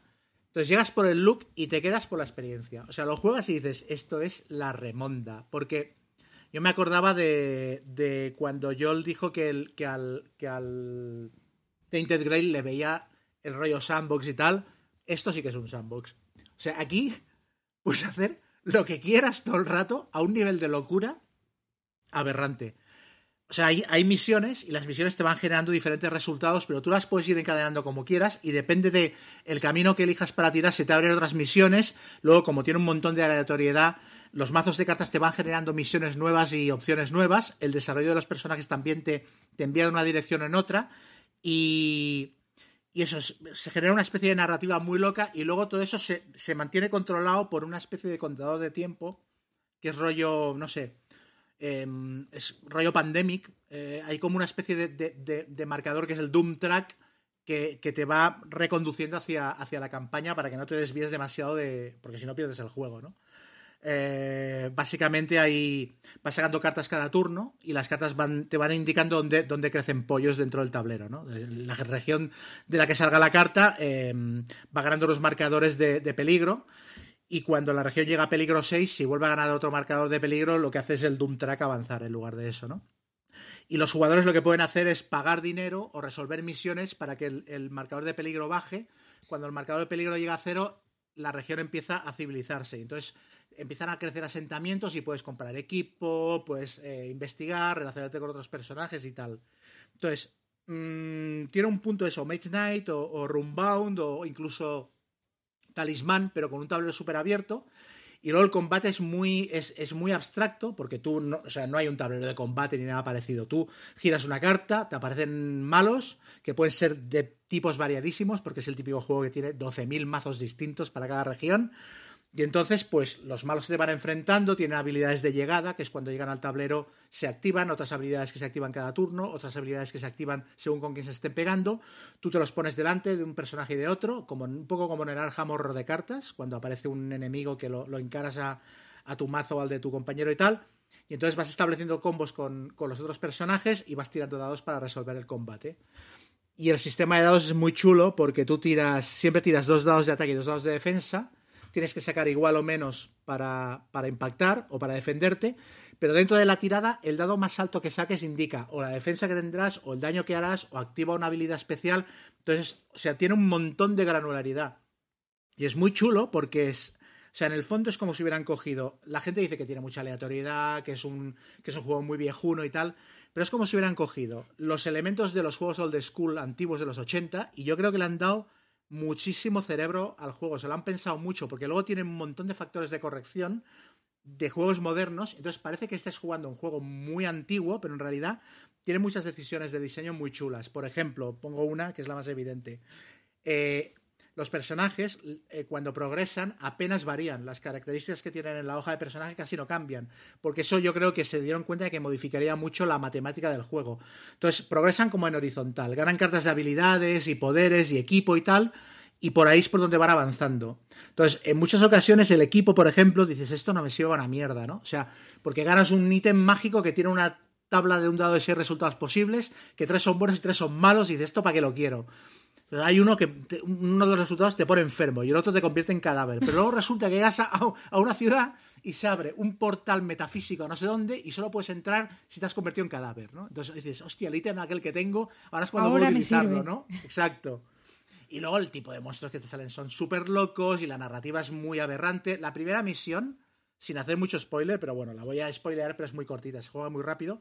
La primera misión te sueltan de la cárcel y te dicen que te ha contratado un, el carcelero te dice que te ha contratado un, un, tío misterioso para que vayas a un cementerio a desenterrar la cabeza de un nigromante y se la traigas. Entonces tú vas, te pegas con unos undeads, no sé qué, y cuando se entierras la cabeza del nigromante resulta que tienes tres opciones de qué hacer con ella. Se la puedes llevar al tío que te ha pagado, puedes llevársela a un grupo de druidas para que la, la- la deshechicen y el nigromante no pueda ser eh, resucitado nunca, o la puedes llevar a un mercado para venderla y tal. Y depende de lo que hagas, tú puedes tomar la decisión que quieras. Hay una que es más fácil, otra que es más difícil. Depende de la decisión que tomes, se te abren tres o cuatro abanicos de aventura más, ¿no? Y es todo el rato esto, pam, pam, pam, pam. Y se juega muy bien en solitario porque con dos personajes que son muy fáciles de gestionar, tienes mucha riqueza de posibilidades, ves todo el juego tal como es. Y yo creo que no pierdes apenas eh, experiencia respecto a lo que es jugado con gente, que es muy chulo también. Yo creo que es un juego de como mucho a tres, pero en solitario funciona muy bien. Y es una locura, es, una- es, es muy, es muy divertido. Yo he estado muchas veces a punto de comprarlo, porque me llama muchísimo la atención el aspecto estético, pero a mí me encanta, ¿eh? Pero me encanta. Los colores llamativos, la ilustración esa de trazo súper rara, me encanta. Pero luego es verdad que siempre pienso, este es el típico juego que es diferente de aspecto, llamativo y tal, pero luego no va a haber nada detrás. Pero si comentas eso, pues nada, volveré No, no, a a echarle un vistazo. ah, sí, sí. A mí me pasó al revés, yo me lo compré en plan, bueno, es bonito, ya veremos, y no, no, no, es, es, es muy chulo. Es eso, tiene, tiene un montón de narrativa. De hecho, han sacado, sacaron una serie de fanzines, que algunos llevan escenarios adicionales, pero otros simplemente son, te explican historias y ecología y tal de una región del mapa, ¿no? Y te explican los monstruos y quién manda, y, ¿sabes? Y la historia y tal. Y Sí, sí, está, las está súper currado. ¿Las partidas cuánto duran más o menos? Pues las partidas puedes hacer misiones cortas que te pueden durar igual una hora, 90 minutos. Hay misiones largas que te pueden durar una tarde tranquilamente y luego la campaña lo que tú quieras. Lo que pasa es que te suelen matar súper rápido porque el juego es absolutamente cruel. O sea, eh, hay, una, hay un par de cositas para mitigar el azar, pero son súper escasas los puntos de suerte y tal. Entonces tienes que ir afinando al máximo. Y en cuanto te confías dices, hombre, vamos a pegarle a los goblins de aquella torre, se te echan encima y te, te, te vuelan la cabeza porque aquí además te matan y no hay ningún problema, ¿sabes?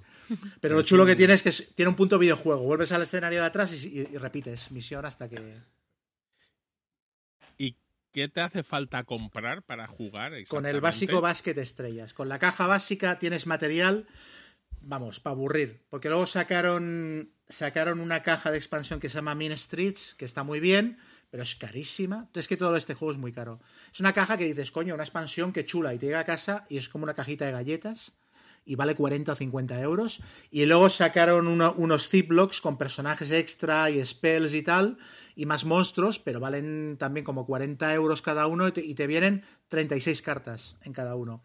Entonces, a ver, si le vas a dar mucha caña y eres muy fan, yo lo tengo todo, porque es que me parece tan bonito que, aparte, el completismo loco. Pero para jugar con la caja base hay una campañaza y tienes, pero vamos, material más del que, más del que vayas a usar. Hay ciento y pico monstruos diferentes, no hay dos cartas iguales. Todas las cartas tienen, las cartas de, de eventos tienen como tamaño letra 8 porque hay como 12.000 efectos allí embutidos, ¿sabes? Pasa Supongo de que todo. mucho texto, que no son iconos ni nada. No, no, mogo- mogollón, mogollón de texto, muchísimo, muchísimo. Pues oye, para que lo quieran la BGG lo tiene por 390 euros. Que no es ¿Ves? Nada, nada, nada, nada. Oye, pues A ver, Hay más baratos, ¿eh? yo hace poco lo No vi en tienda, lo que pasa que habrá volado seguramente. En Gigamesh hubo una época que trajeron unos cuantos, por ejemplo, y en Dungeon Marvels también trajeron y Sí. tal, pero es que aparte hacen tiradas muy cortas, siempre que hacen tiradas las empujan con un Kickstarter para poderlo volver a producir y luego cuando te lo compras, sobre todo los gastos de envío, son una leña tremenda, es muy caro, muy caro. No, o sea, no vale la pena comprárselo por lo que cuesta, pero es que es muy bueno.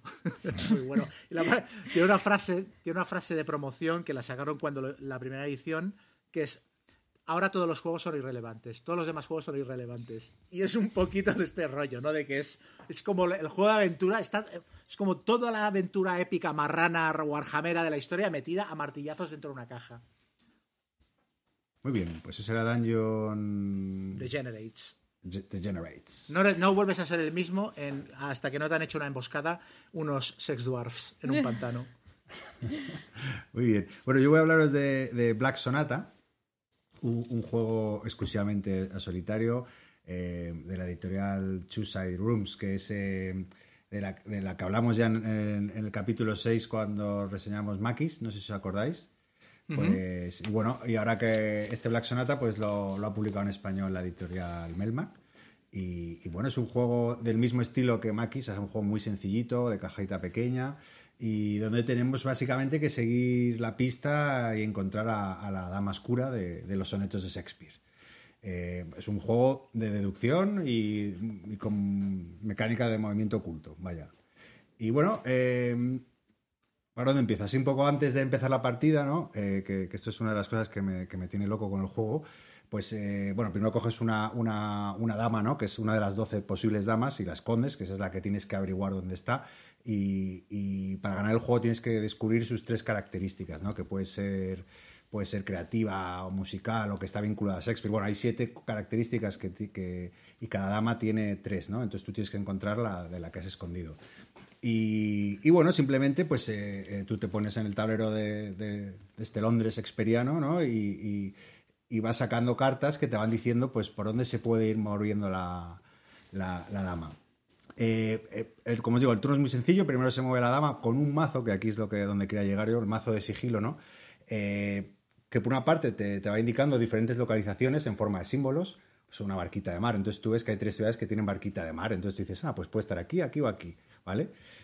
o un café, una copita de café. Pero antes, en el, setup, o antes de empezar la partida, por el otro lado, em, el anverso tiene, tiene como ocho, letras, por cuatro arriba y cuatro abajo, ¿no? Eh, que te sirven para configurar eh, la secuencia del mazo, ¿no? O sea, cómo se va a ir moviendo la dama y, bueno, o sea, tú, ordenas el mazo y a mí lo que me tiene loco es que te, en el setup corta el mazo tantas veces como quiera, ¿no? Y es lo que me tiene vuelto loco de este juego, ¿no? Que, a pesar de que cortas el mazo, es decir, que rompas esa, secuencia que te han hecho formar, la dama siempre se mueve con lógica, ¿no? Es que es difícil explicarlo sin que lo veáis, ¿no? Pero es como si Tamariz, ¿no? Eh, eh, hubiera diseñado el juego porque es muy, muy loco.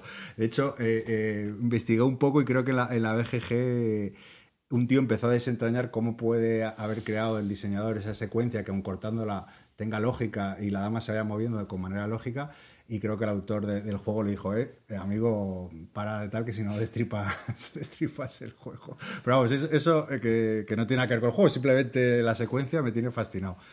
Y, bueno, después de mover a la dama, ¿no? Mediante un mazo de, cartas, pues nosotros o podemos movernos a diferentes localizaciones, o si creemos que estamos en la misma localización de, la dama, pues intentar buscarla, ¿no? Y aquí entra otra cosa muy chula del juego, ¿no? Que, que para hacerlo, tú coges una carta. Bueno, no voy a entrar con, con la terminología porque si no lo conocéis es un poco raro pero básicamente eh, eh, coges la carta de localización y otro tipo de carta que tiene una forma de, tiene una hendidura, ¿no? Como con forma de llave, le das la vuelta y miras por la hendidura y si ves a la dama negra ahí, pues que decir, oye, pues que, está ahí. Y, no es que acabe el juego, sino que te permite coger una pista para ir ya deduciendo tú, vale, pues eh, una pista que es otra manera de las que hemos cogido al principio, ¿no? Entonces tú ya vas a ir deduciendo, ah, vale, pues esta tiene estas características, la dama no tiene otras, ¿no? Un poco para que entendáis un poco cómo, cómo va el juego. Y, y bueno, em, no tiene mucho más. es un juego muy sencillito, pero creo que la, bueno, esos dos detalles, ¿no? Lo de la secuencia de cómo se mueve y luego el ejercicio deductivo que te provoca el, ir, ir, cogiendo diferentes pistas y tener que ir desentrañando cuáles son las tres características de, la dama negra, pues está, está muy logrado. El juego son eso, son 25 minutitos y, es lo que os decía al principio, ¿no? Es el típico juego, o como decía Chema, ¿no? De, fin de semana, ¿no? Que, yo le he echado varias partidas que enganchas una tras otra hasta que le vas a ir pillando el truco y, muy divertido. Eh, me parece de este tipo de, de juegos, ¿no? Que, me parece, sobre todo me parece muy original, ¿no? Por, porque consigue, ¿no? Que de, un modo solitario, mm, pues eso, replicar el movimiento que podría tener otro jugador como en Sombra sobre Londres, ¿no? O, cualquier juego estos de, de, gato y el ratón con, un mazo que está, está muy bien pensado. Luego también detallitos, eh, la, producción está muy chula, te viene con un, libreto de sonetos donde, donde aparece la misteriosa dama negra, o sea, los sonetos donde aparece y bueno, ya sabes que esas cosas bueno, aquí en el podcast lo hemos mencionado mucho, ¿no? Todos que no que está muy bien y bueno, pues mola porque porque si yo no tenía ni idea de quién era la manera. lo siento. y bueno, eso tampoco. Dime, Cheva, tú sí sabías. No, no, no, no, ¿Vas a recetar un soneto? no, una pregunta, que el, rejugabilidad, ¿qué tal? Porque yo he leído muy, muy, muy buenas críticas y el único punto negro que, que destacan es que que igual le acabas pillando la pauta un poco. Eh, bueno, tiene, tiene también, que no he comentado, pero yo no lo he jugado, ¿eh? Te viene el juego con una expansión que tampoco he leído un poco ni de qué va, pero bueno, supongo que la expansión pues te añade más vida, pero bueno, al final, claro, no deja de ser un juego como, bueno, en ese sentido como el Maquis, el Lost Expedition, estos juegos de caja pequeña que, que, que le echas ahí siete partidas seguidas y, bueno, pues eso, a lo mejor sí que hay que dejarle un poco de que respire de aire para, ¿no? Para no, yo qué sé, para no cansarte rápido, pero sí, pero bueno, es que es un juego pequeño, que al final este tipo de juegos es difícil, como no sea un The Crew, que, que te enganchas ahí como, como loco a jugar una tras otra, pero que es difícil que, yo que sé, que te lo vayas a jugar todos los días. Pero bueno, es, es eh, ya os digo, yo he echado un rato ahí muy majete, eh, es inmersivo y luego a mí que particularmente los juegos de deducción me, fascinan, pues, pues estoy muy, muy contento con el juego. Y luego, luego también, eh, referente a eso que me has preguntado, la secuencia se puede ordenar en, eh, o sea, en diferentes niveles de dificultad, ¿no? O sea, que tú lo, lo puedes hacer más fácil, más difícil. Pero sí que es, sí que es verdad que, o sea, por ejemplo, las, las cartas esas que os decía, la parte de arriba es más fácil que si coges una secuencia de la parte de abajo, porque la parte de abajo puede hacer que la dama negra no se mueva, entonces ya te, te vuelve loco, ¿no? Pierdes la secuencia de por dónde se va moviendo. Pero bueno, eh, mecánicamente no, no varía, simplemente que puedes modular un poco la, dificultad del juego. Pero está muy chulo, muy chulo. Y, eh, antes a, mencionaba la editorial que, ¿no? antes de empezar que a, a mí me gusta Melmac no porque porque se atreve con jueguitos mejores o peores pero sí diferentes no que entonces eh, yo qué sé que mola que tengamos juegos en español que, que, que se, se, escapan un poco a lo que estamos mm. acostumbrados no Mm. Sí, antes del podcast estábamos hablando que sacan juegos. A mí todo lo que sacan o que van a sacar me parece muy chulo, pero al mismo tiempo son como juegos súper nicho, ¿no? Que no sé si esto va, va a tener un, un, un, recorrido muy, muy amplio. El público decidirá. Sí. No, no, yo. Ahí, a mí me interesa mucho así todo lo que sacan, pero, pero claro, no sé si habrá mucha más gente que esté tan chiflada. ¿Qué otros juegos han sacado ellos?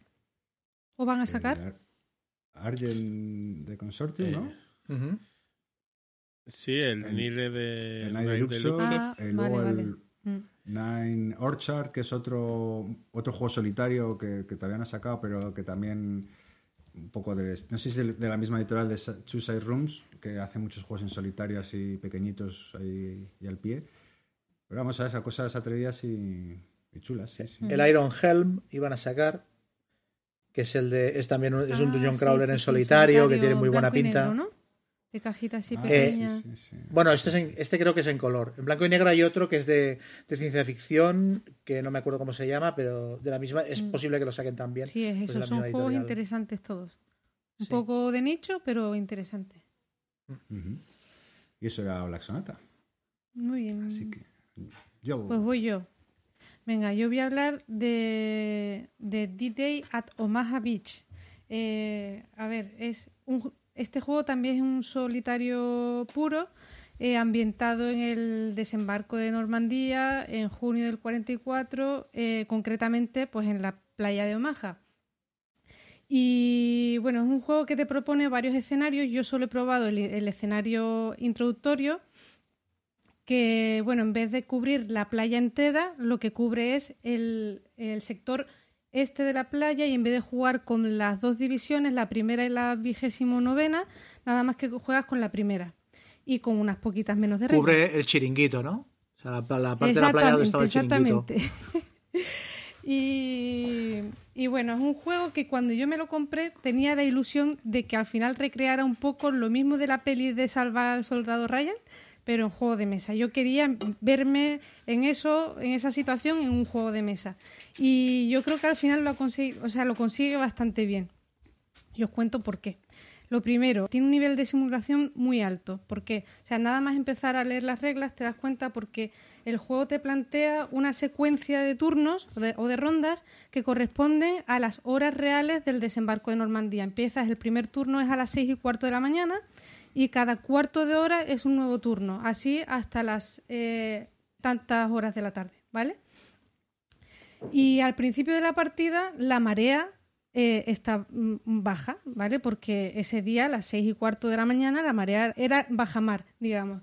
Bueno, pues tus eh, unidades a esa hora, cuando empiezas la partida, van a desembarcar en un lineal de la playa bastante alejado a las posiciones alemanas. Eh, mientras que a medida que vayas avanzando la partida, esa, mm, o sea, la marea va subiendo y las unidades desembarcan en vez de en, ese lineal un poquito más avanzado. ¿Qué pasa cuando sube la marea? Que se oculta el campo de minas que hay abajo y las lanchas empiezan a chocar contra esas minas si tus ingenieros previamente no las han limpiado, ¿vale? No las han quitado de ahí.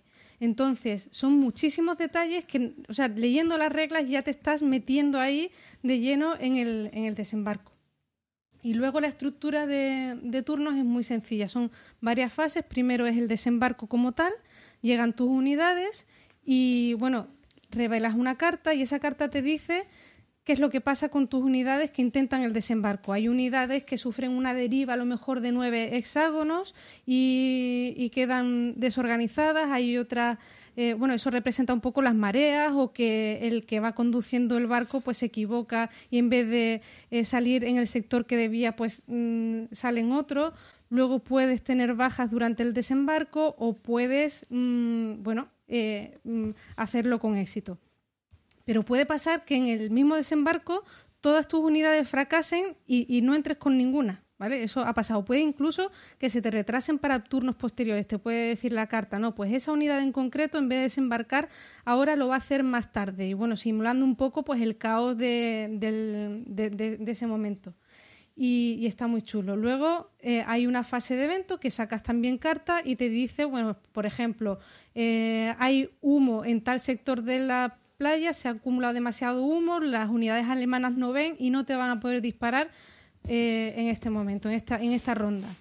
Y luego vendría una fase de fuego alemán, eh, las, las, unidades alemanas te van a disparar a ti y es un poco, aquí viene la parte un poco chunga porque se complica muchísimo eh, cómo tienes que ver los resultados de esos ataques, ¿vale? Tienes que comprobar un montón de tablas y, cruzar un montón de elementos, que si eh, tipo de terreno, que si colores, código de color, eh, unos símbolos, unas letras que vienen en cada unidad. Entonces, para las primeras partidas, sobre todo, cada vez que te diriges a la tabla para mirar cómo atacan los alemanes o, qué es lo que pasa en el juego, pues te tiras un, un, buen rato intentándolo descifrar y eso te saca de la partida. Ese quizás es el punto más negativo del juego, ¿vale?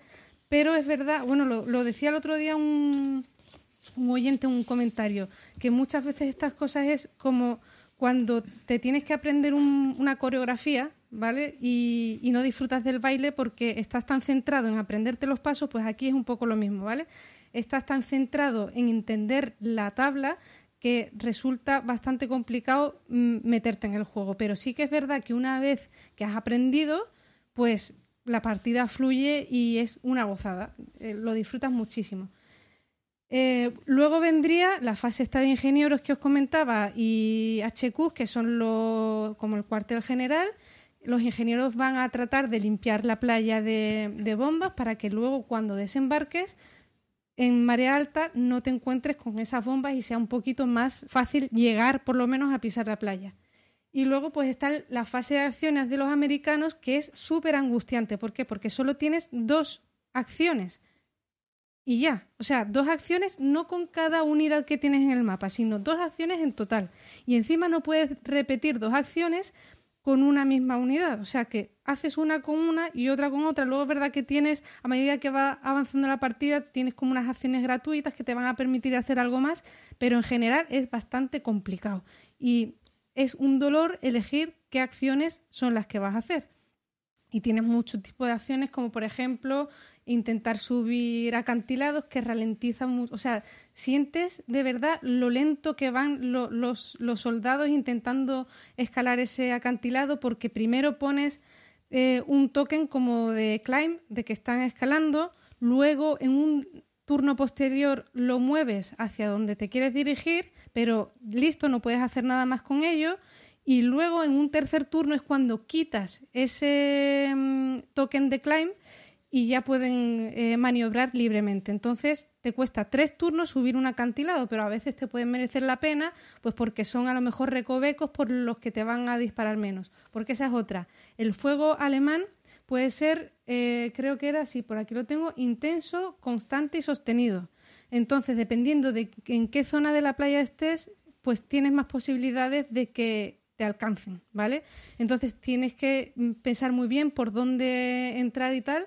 Y bueno, al final es lo que os comentaba. Yo me compré el juego con la intención de tener algo que se pareciera mucho a la sensación esa de cuando ves la peli, de salvar al soldado Ryan, y al final la tienes. Eh, no sé, a mí me ha gustado mucho. La única pega es el tema de las tablas no lo he jugado a lo mejor lo suficiente como todavía para... O sea, le he jugado pocas partidas y todavía tiene mucho recorrido, pero es un juego que no, que no me canso. O sea, que, lo he jugado ya varias veces y, estoy deseando... O sea, le estaba preparando el programa y digo, es que quiero sacarlo otra vez. Y tiene un setup un poquito rollo porque, por ejemplo, los contadores de los americanos son verdes el de la primera división es de un verde eh, clarito y el otro es un verde oscuro. Entonces diferenciarlas a mí me cuesta muchísimo y no soy daltónica. O sea, para un daltónico supongo que será todavía más complicado. Entonces tiene cosillas ahí que dices tú, mmm, qué pereza, pero luego te pones y yo me lo he pasado súper bien. Em, qué bien que comentas este juego porque eh, me estoy leyendo justo un libro del, famoso de Anthony Vivor, este, el, desembarco, y, y, le tengo ganas. Dos preguntas. Eh, reglas y duración de la partida. A ver, eh, las reglas, eh, todo el mundo dice que no son complicadas. Yo hace ya años, al calvo, que estuvimos hablando el otro día de él, decía, no, pues para ser un wargame tiene unas reglas bastante sencillas y tal. Para mí no me han resultado sencillas. Primero porque el libro de reglas son cuarenta y tantas páginas. O sea que por muy sencilla que sea, leerte esa cantidad de páginas para para un juego es brutal. Pero como viene... con poquitas imágenes, poquitas imágenes. Pero sí que es verdad que es una letra grande, o sea, son unas, unas reglas eh, cómodas de, de, leer. Además, están muy bien redactadas, no dejan lugar a muchas dudas. Si tienes alguna duda, te refieres a ellas y, y las encuentras perfectamente. Pero es verdad que si no estás acostumbrado un poco o sea, no ha jugado algún wargame antes, yo es que ya hace años cuando me lo quise comprar me fui a lanzar ahí a lo loco y, creo que es, está bien que no lo haya comprado en esa época y me haya esperado un poco porque al final hay vocabulario de juegos históricos que, por ejemplo, el ZOC, ¿qué es eso? Pues a lo mejor, pues, claro, pues lo vas aprendiendo un poco con, con las partidas a otros juegos y aún así me ha costado bastante y hay cosas que habré hecho mal y tal, pero para mí en los wargames de este estilo, de este estilo no es tan importante que termines la partida y que ganes y que la ganes, bueno, porque aquí no, bueno, yo no la voy a ganar en mi vida porque es súper complicado, hay mucha es verdad que es eh, hay mucha no aleatoriedad, sino azar y, y, bueno, y que joder, al final está simulando el desembarco de Normandía, que fácil no pudo ser nunca en la vida.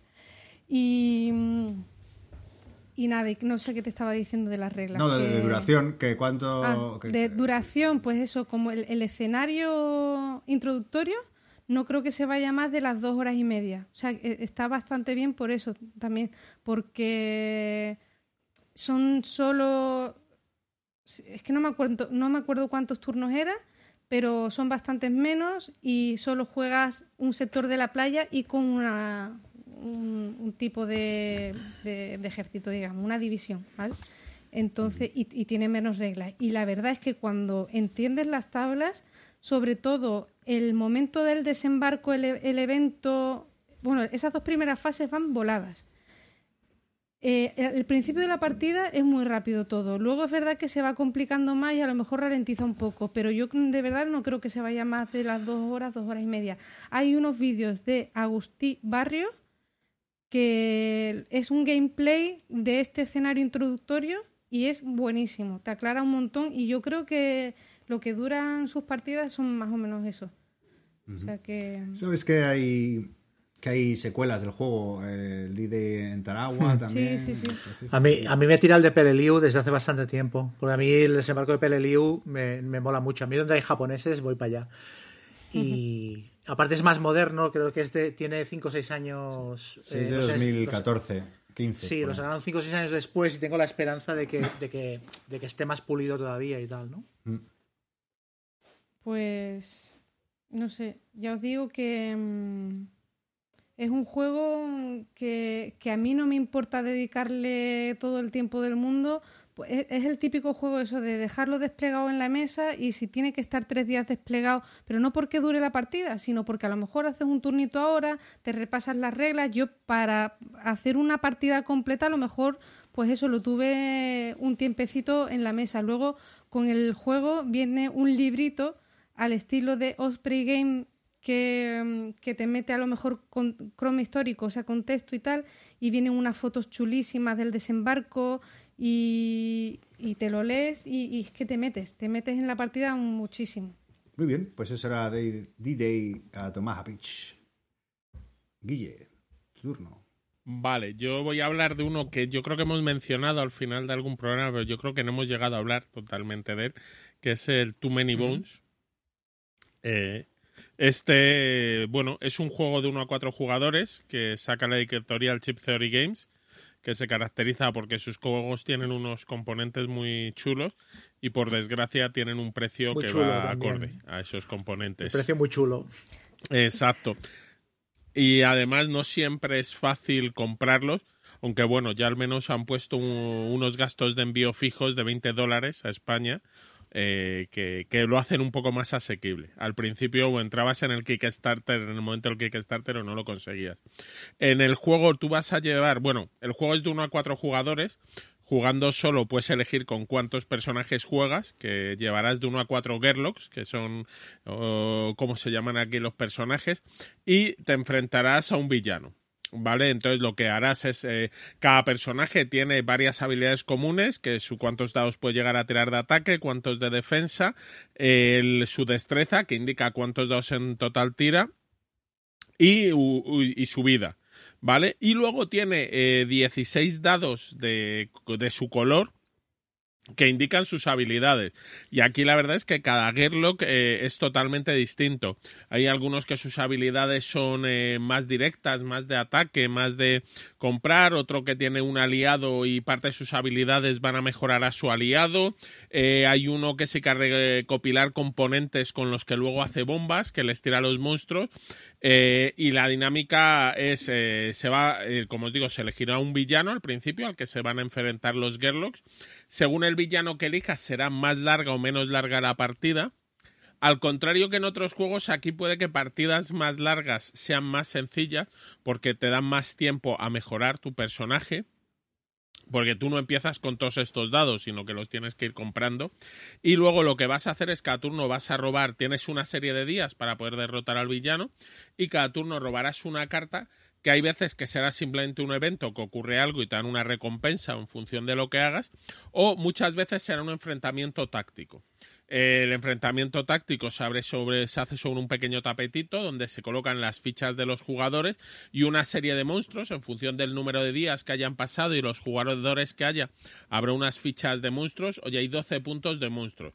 Pues entonces coge dos de nivel 5 y dos de nivel 1 y eh, se colocan hasta cuatro monstruos, jugadores los que hayan. Si hay más monstruos ya irán saliendo a medida que los matas y se va jugando por rondas. Entonces el juego tiene bastante hacer en el sentido de que tiras los dados, pero a la vez tú tienes una capacidad de decidir qué haces con tus personajes, cómo los evolucionas, eh, puedes volver a tirar dados. Y lo que tiene, ya os digo, es muchísima variedad. Eh, hay dos cajas básicas para probarlo. Está el Too Many Bones primero que sacaron, que debe ir por su tercera edición, que viene, me parece, con cuatro Gearlocks y seis villanos o siete. Y luego sacaron el Too Many Bones Undertow, que trae solo. Trae, me parece que son dos Gearlocks y cinco villanos, ¿vale? Entonces no puedes jugar con cuatro jugadores, pero eh, es perfectamente jugable en solitario. Y como nivel de inicio, este me parece que vale 80 euros dólares, ahora no me acuerdo qué moneda tienen, y el otro vale 130, el otro básico. Entonces, para probar cualquiera de ellas dos vale, luego son totalmente compatibles, tú puedes jugar con los villanos de uno, los guirlos del otro, mezclar cosas o no. Eh, aparte, luego tienen mogollón de más personajes, tienen algunas cosas, tienen uno para hacerlo en el Undertow, en el segundo te viene cómo hacer una campañita, que es enfrentarte a varios de sus villanos en orden, lo mismo que hablábamos de Lion Sen y bueno, son un poquito más, eh, pues te encadena varias partidas. el y yo os digo, el juego luego eso tiene unos componentes, pues te viene mogollón de dados, vienen unas losetas, sí tienen el detalle un poco feo después de todo lo que pagas. Te vienen para representar a los monstruos y demás, eh, y a ti mismo te vienen unas fichas de póker que son muy chulas, muy bonitas. Y para representar la vida te vienen unas fichas de póker de plástico de chino baratas, y te dicen, hombre, si estas son las que te vienen, si quieres también te las vendemos de las buenas. Que dices, joder, con lo que acabo de pagar. Pero por lo demás, luego todos los tableros son tapetes de neopreno con doble cosido. Y ya os digo, el juego es eh, muy chulo. La primera vez los conceptos son un poco raros, pero luego una vez que los coges, enseguida fluye bastante rápido y variedad toda la que quieras en cuanto a, solo comprobar un par de bichos distintos cada vez de Gearlocks, la combinación cada, con cada villano pues te da bastantes partidas. Sí, aparte la gestión, la gestión de dados es súper chula. Lo de ir, ¿sabes? ir progresando con los dados y cambiándolos de cara y tal es muy guapo eso. Guille, eh, me atrae este juego un montón y, a, la persona que le pregunto, porque como es tan caro, me, me hace dudar. No es para ti, no es para ti. todo el mundo me dice, no es para ti. Y ya me he picado porque digo, joder, intento salir de mi zona de confort y solo recibo bofetadas. No es para ti. No, no, es que no, Vamos, no lo es. Pero no lo es porque es que es muy caro y es un juego muy especial, es un juego un poquito extraño. Pues eso es lo que, que alguien me argumente. Entonces. Pero los juegos eh, extraños a Gonzalo precisamente le gustan. No, pero el tema. Pero es otro tipo de extrañeza. Sí. Sí, no, y a lo mejor quizás es un poquito matemático de intentar calcular, demasiado optimizar y luego tirar los dados y se acaban todos tus cálculos. Pero puede que si tengáis más de venga, vamos a intentar forzar la estadística a mi lado y puede que a ti no te pegue, pero vamos, yo de ti sí lo probaría. sí, ¿eh? no... me lo dejas un día, porque me, cuesta sacar los billujis. Y cada vez que, me he acercado, digo, uy, y que antes de, de pedirlo por el comprar, es que es un juego, eso que dice. Bueno, y luego está la cosa esa de que siempre pienso más gastarme en el dinero en el Undertale, que creo que es un poquito más mm. barato. 80, ¿no? Sí. Porque empezar por ese Guille sin problema, ¿no? Sin problema, si además te viene la, la campaña, que el básico no traía. Lo único, pero yo lo recomendaría a todo el mundo, es empezar por el Undertale, salvo que vayas a jugar o tres, cuatro jugadores eh, que tampoco lo recomendaría al principio, porque a lo mejor se hace muy largo, el AP puede ser más complicado, y probarlo. Y oye, hombre, lo suyo ya si logras pedirlo con otro amigo para que te salgan a 10 euros los gastos de envío, pero da mucho juego solo. De todas formas, también al, ser un juego difícil de conseguir, supongo que tendrá buena venta si no, si no te cuadra, digo, después. ¿no? Que es, eh, es un juego que es que si lo compras y no te gusta, lo vendes sí, rápido. Sí, sí, yo creo que sí. Oye, y de la misma editorial, ahora mismo hay un Kickstarter que no hemos hablado, que me, extraña que no, que no... Sí, los robots, ¿no? El Barn Cycle, Cycle. ¿Le habéis echado un vistazo? ¿Os llama la atención? Yo no sabía que había salido ya. Sí, esta, esta semana. Pero también hoy vi comentarios en Twitter y eso, decían, es que es muy caro, mejor esperarse a después porque también salen con, no sé si con alguna ratilla o alguna historia. A mí me produce curiosidad, pero no lo suficiente como para meterle la panoja que, implicaría. son muy caros los juegos de esta editorial porque la producción es muy buena. Yo reconozco que prefiero esperar. A mí el que me tiene que llegar es el Cloud Spire. Y este sí lo he visto, pero sí, la primera vez. Yo ahora que tengo la tercera edición del Too Many Bones, ya ves que han cambiado alguna cosita, que no sé qué. el el juego tan bonito. o sea, todavía no ha llegado a los mecenas, o sea, todavía no, Sí, es que es la segunda el oleada, Spire llegó. Ya ah, hubo una que llegó Y ahora estamos en la segunda. Vale, vale, vale. Sí, sacaron yo creo alguna expansión o algo, ellos sus juegos los van expandiendo. Y sí es verdad que en Kickstarter hay cosas que salen más baratas. Al principio suelen valer un poquito menos y luego van subiendo, pero todo lo que sale en Kickstarter de una manera u otra se puede conseguir. Ok, pues Too Many Bones por partida doble. Sí. Chema, cuéntanos. Bueno, pues yo voy a comentar un juego que en solitario, que lo tengo desde hace bastantes años, y lo saco, mm, yo qué sé, una vez al año o cada año y medio, juego tres o cuatro partidas y otra vez a Mumi. Eh, y los- lo, lo- lo reseño un poco en representación de los juegos de Victory Point Games, que en general los odio profundamente. Y este es el, no diré que es el único que me gusta, porque no sería correcto, pero es el que más me gusta, que se llama AD30 que bueno, llevas a, llevas a Jesus, llevas a Jesucristo. Eh, entonces eh, empiezas en el, en, el, en el río Jordán y tienes que llegar hasta Jerusalén. Y el objetivo del juego es entrar en Jerusalén eh, con las mm, condiciones más parecidas a lo que sucedió, entre comillas, históricamente, para que eh, Jesucristo sea aprendido y sea sacrificado y entonces eh, el cristianismo em, se expanda como se expandió históricamente, ¿no? Es un juego, mm, forma parte de la, de la serie esta de juegos que tienen, que se llama State of Siege, solitarios, que es, bueno, tienen mecánicas parecidas y tal. A mí lo que me gusta de este juego, aparte de que tiene un tema súper chulo, lo de llevar a Jesucristo e ir invocando a los apóstoles y enviarlos para que em, cuando ves que hay, hay un track de, de malos que están eh, Herodes, Pilates, eh, luego también aparece Judas, entonces tú puedes enviar a los apóstoles a frenar a estos personajes para que no avancen en el track. Y, y, luego, y luego también tiene minijueguecitos, en plan, Jesucristo, en- en qué casillas del tablero puede hacer milagros. Y los milagros es como un memory, vas girando unas, unas fichitas que están boca abajo y si coinciden dos a la vez, consigues hacer ese milagro y, y ganas como una habilidad especial.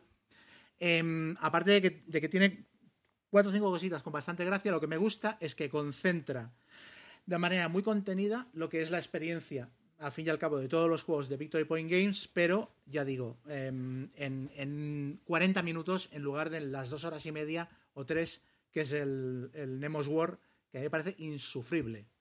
Y ya no he probado el de los zombies, el Down of the Sets, porque los seis reglamentos y los 12.000 escenarios, porque mira, no me da la vida.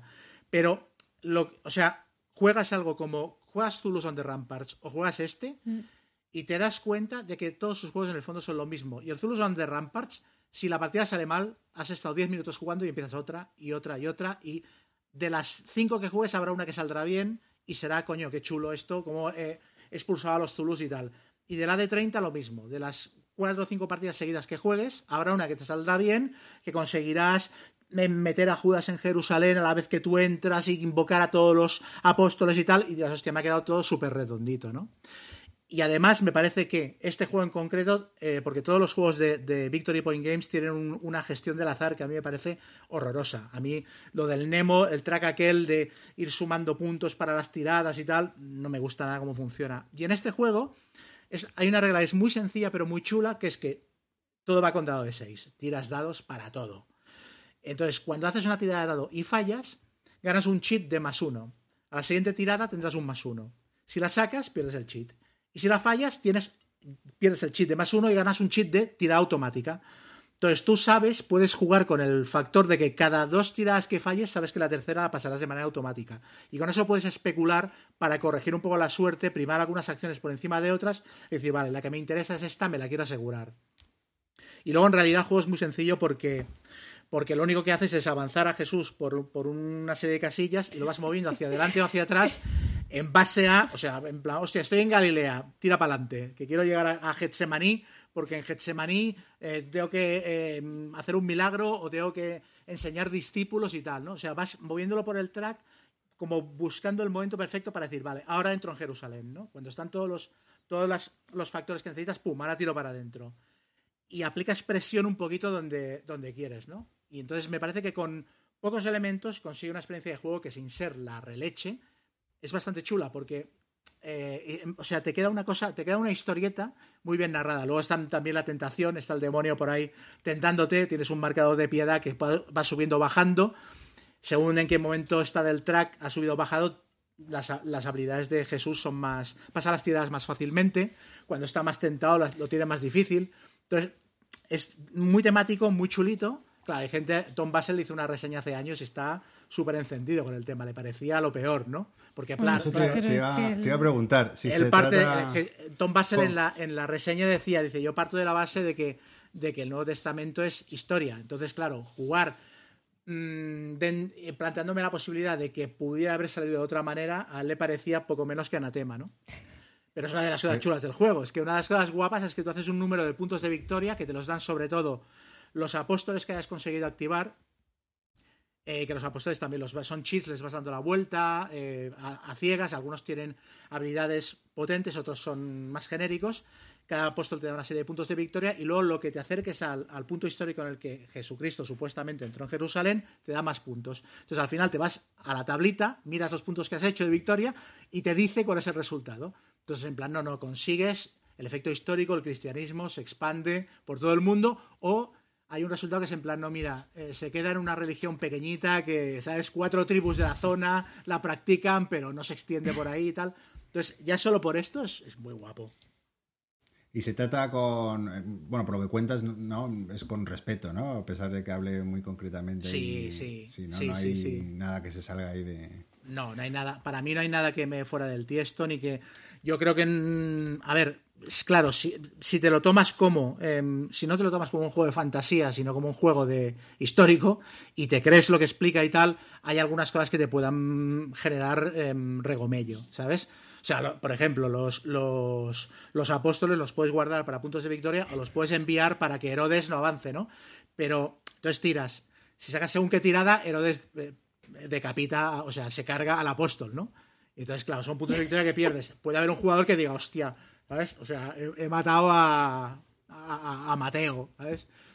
Oye, pero por, por lo que cuentas, eh, porque pues estoy de acuerdo contigo con los juegos de Victory Point, que todos se parecen muchos con estos tracks que van llegando, ¿no? Pero, pero este parece bastante diferente. No sé, a mí me lo has vendido.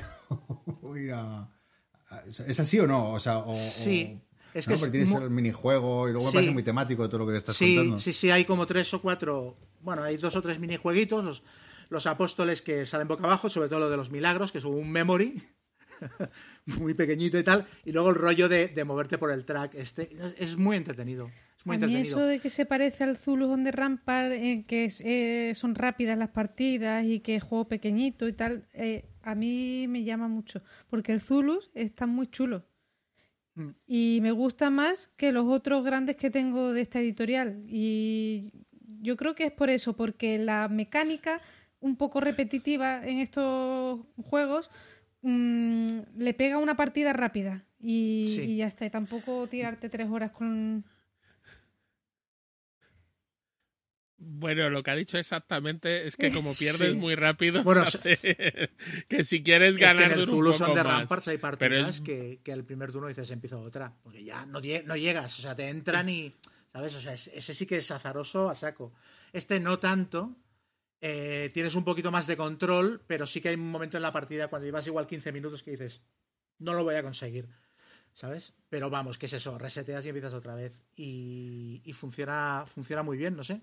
Es que al final el, el, Nemos War a mí me parece que tiene un punto repetitivo, aparte de una narrativa absolutamente plana, que haces un mazo donde está todo súper pautado, ¿sabes? En plan planteamiento, nudo, desenlace, y que luego, por mucho que elijas qué tipo de Capitán Nemo quieres llevar, al final son todos un poco iguales. Eh, sí que me da la sensación de que acabas las tres horas de partida y, no tienes mm, la sensación de que hayas tomado decisiones muy relevantes y de que la historia te haya llevado por derroteros. Entonces, para eso yo prefiero jugar una cosa como esta, ligera, 30 minutos y aire. Sí, que no es el 20.000 Exacto. tiradas, ¿no? De Son- viaje aquí submarino. son 200 solo. Es mucho más contenido. Sí, no, no, ahí es. Hay veces que si las mecánicas son un poco repetitivas, sí, lo bueno Mm. cuando breve. Y luego tiene un macito de cartas, que cada, son cartas de evento que las puedes o barajar y jugar al tuntún, o la puedes, las puedes ordenar de manera histórica. Que yo creo que es mejor jugarlas al tuntún porque no sabes lo que te va a salir. Y las cartas, cada turno giras una carta y te dicen cuáles de los villanos avanzan en el track Los villanos. Sí, los llamamos villanos por llamarlos de alguna manera. Están Herodes, bueno, Pilates, eh, aparece también un marcador de Barrabás por ahí. Entonces ves cuál avanza, ves cuántos puntos de acción tienes tú para el turno y luego ves también si se activa algún evento, que casi todos los eventos suelen ser negativos, ¿no? Y entonces con estos cuatro o cinco elementos, pues eso, te, tienes una peliculita muy chula. Muy bien, pues eso será AD30. Es una revista AD30. Ya está. Eh, pues yo voy a hablar de, de- un juego de, de Sashi, Sashi, ya sabéis, ese diseñador japonés que, que tanto me gusta, que es Coffee Roaster. Y eh, lo paradójico de este juego, que es el único juego que, se ha editado en Europa de, de- de este autor y que es en solitario, ¿no? Por eso es llamativo.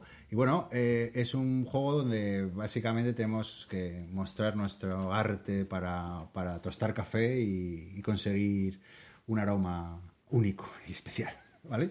Y entre... Me lo estás vendiendo, me lo estás vendiendo. Claro, hacer... eh, Sí, sí. Y, y bueno, pues eh, básicamente durante la partida pues es, colocar una serie de, fichas en una bolsa, así de manera muy resumida, o- e ir sacándolas en tu turno y gestionar esas fichas, esos valores, ¿vale? Pues eh, el objetivo del juego, bueno, es, es alcanzar un, nivel de cuerpo, aroma y acidez específico, que cada partida hay 22 tipos de variedades de grano, ¿no? ¿Vale? Entonces tú para una partida coges uno y te, y te dice, mira, tienes que lograr esta cantidad de cuerpo, este, este grado de acidez y, este aroma, ¿vale? Y vamos, a que tiene, tienes muchos niveles también para modular, ¿vale? Y, y bueno, pues el objetivo es tostar granos de café. Como dice Guille, apasionante. Y, bueno, pues una vez seleccionamos un, poco el tipo de café que queremos hacer, pues yo que sé, café brasileño, pues, pues eh, metemos todas una cantidad de fichas que nos indica la, ficha de, juego en la bolsa, ¿vale? Y, nada, y, la- y las vamos sacando y poniendo en juego. Eh, en función de la humedad de- del momento en el que estás tostando, pues podrás ir sacando más o menos fichas. Y, bueno, básicamente el juego es eh, qué hacer con esas fichas, ¿no? Las puedes utilizar para, para conseguir unos efectos especiales, pero claro, las gastas. O eh, si es una de valor cero, eh, pues la conviertes en un valor 1, o sea, la vas tostando para, para que tengan ma- mayor calidad ese grano. O, o la invierto en, en una tabla de efectos de sabor, ¿no? Para ir modificando valores. O, simplemente eso, como os digo, pues no hago nada con ellas y en el siguiente turno las de valor 0 tienen valor 1, las de valor 2 tienen valor 3 y cuando llega ya a un determinado nivel pues puedes quemar el grano y, y malo, malo para, malo para tu, tu cosecha de café. Y luego, antes que, he comentado, que también puedes destinarlas a, tener unos efectos especiales que, que se bueno, que se ejecutarán al final de la partida, que te permiten también ma- manipular mm, fichas ¿no? que, que hayas puesto en juego. Y bueno, los efectos de sabor o fichas eh, también eh, hay de, efecto único que se aplican en la fase de cata. Y bueno, más o menos es eso, es que el juego no tiene mucho más, es un juego push your luck, por así decirlo, ¿no? Que tú, tú decides qué, haces con las fichas y cómo las empleas, ¿no? O sea, tú, tú sacas y dices, vale, tengo todo esto, pues mira, esta la voy a emplear aquí, esta la voy a mejorar, esta la guardo para una... Pero claro, no, no, evidentemente no tienes todo lo que necesitas, ¿no? Eh, pues eso es un... De mecánica es un back building o pool, o pool building, no sé cómo ya cómo se dicen las cosas. Y, y ese es el meollo, saber cuándo paramos de tostar los granos, porque es verdad, cuando, cuando tú ya crees que en tu bolsa has producido eh, los valores que, que te piden, eh, o sea, tú, eh, pues decides parar, o sea, tú decides cuándo parar y luego ya pues dices, bueno, pues me voy a la fase final que es la fase de cata, que es donde vas a ir sacando las fichitas para intentar componer esa acidez, ese, ese grano que, te piden, ¿no? Y, poco más, es un juego, pues a mí me, me me gusta mucho, muy cuco, eh, soy muy cafetero también, entonces eso igual ayuda. Eh, raro, como todos los de este autor, y un juego bastante, me parece inteligente, ¿no? Para lo que propone, que al final no es más que, que ir sacando fichitas e ir gestionándolas. ¿Ya? A Como mí- dijo Sherlock. A Sí, mí sí, me ha llamado mucho porque has dicho dos cosas, eh, backbuilding y push your luck. Y esas dos mecánicas a mí me flipan. Y creo que salió en castellano por alguna editorial, ¿puede ser? No, salió. ¿O va a este salir? juego- no, salió eh, con la editorial DLP Games, esta, que es Ah. holandesa, si no me equivoco. Sí. O sea, lo tienes en inglés. Yo, de hecho, vendí mi copia japonesa porque, aunque era más bonita, más colorida, y me hice con esta por, por si mejoraban las reglas, porque la- la- las primeras versiones de los juegos japoneses en inglés no suelen ser muy allá y, y están mejor explicadas. Y luego, bueno, también es muy bonita la nueva edición porque parece como una bolsa de café, ¿no? De grano de café. Y, y nada, no hay, no- no hay nada como una taza de café para estimar el cerebro. ¿Qué os voy a decir? Es gracioso porque ayer por la noche estuve a punto de comprármelo en, en el- para el iPad. Porque lo vi a 4 euros o así. y Dije, hombre, igual, ¿sabes? Ah, mira, pues eh, eh, yo le, le he dado bastante en el iPad también, porque, porque funciona muy bien. O sea, está muy bien implementada la. Lo único que no sé si hay un bug que no te permite elegir el nivel o que tienes que empezar del básico para ir al nivel medio. Y, y eso es un poco rollo. Pero bueno, por si quieres probarlo, a ver, el juego no, tiene mucho. O sea, no tiene mucha historia. es como. O sea, lo, lo recomiendas, la, la aplicación. Sí, a mí, a mí me- sí, la aplicación sí, pues sobre todo para por si no, no estás seguro, pues mira, lo pruebas. y es, que te estaba- gusta- es que eran 4 euros o cuatro y medio, una cosa así. Pero engancha, engancha porque, porque te vas picando, eh, te pasas a veces y dices, mierda, pues vuelves a hacer otro, luego haces un grano más complicado. Entonces, claro, mm, más fichas, eh, menos de las que necesitas y, se, y bueno, es, eh, es este estilo de juego que os he dicho al principio que, que a mí me entretiene, que estás ahí 20 minutitos, 15 minutitos, eh, te echas cuatro partidas y tan feliz. Con tu Nespresso y a correr. Muy bien, chicos, pues eh, eh, llevamos eh, hora y 55 y tenemos un mogollón de mensajes. Sí, he visto que hay un montón, ¿eh? Sí, no paran de comentar. Venga. Esto de leerlo se va a volver en nuestra contra. Pues pasamos, si queréis, a, a- a comentar.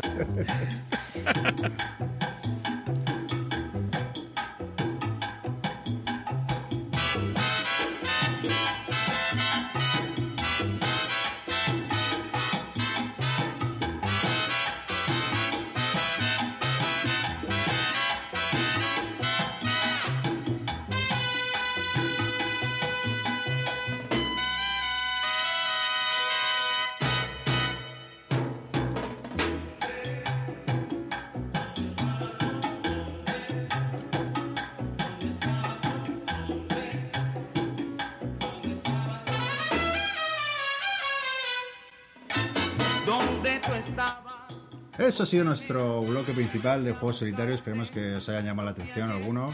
Y por supuesto, si nos queréis recomendar, podéis mencionarnos en Twitter, en el, el arroba el Mambo Podcast. Y bueno, si, si nos queréis recomendar juegos solitarios, estaremos encantados de darles un tiento.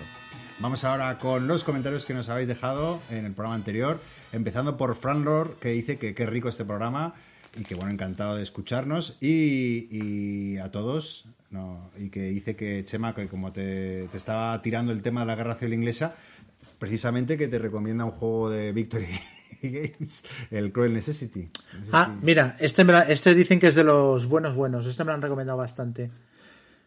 Sí, de hecho, no me lo compré, me lo estuve mirando y no me lo compré porque leí que era el siguiente que le iban a hacer el tratamiento este deluxificado que le han hecho al Dawn of the y al, y al Nemo. Y dije, espérate. Lo que pasa es que después de probar el Nemo dije, ya no me espero. Bueno, luego Pedrote, eh, que fiel oyente y que siempre nos comenta, nos manda un mensajito a cada uno, ¿no? Eh, bueno, dice que, que, que- Chema la representa mucho respecto a este S eh, y que, que, bueno, que, opina como Guille sobre, sobre el Dominant Species y, y luego que casi yo le vendes el Jaws of the Lion hasta que se acordó de que tenía la versión en digital que- muerta de ah. risa. Pensaba que iba a decir el grande. Sí, sí, nada. Y bueno, luego un matiz que dice que, que la editorial Nuts Publishing, que, que nos equivocamos, que lleva 11 años sacando juegos Sí. y no es Yo una me- nueva editorial. Yo dije, no, en una editorial nueva llevan 11 años publicando juegos. 11 o 15, no sé cuántos. Yo también hablo por hablar. Luego, Anímate a mirar podcast, eh, dice que no le gusta la comparación que le hicieron a Mecha Mamundi.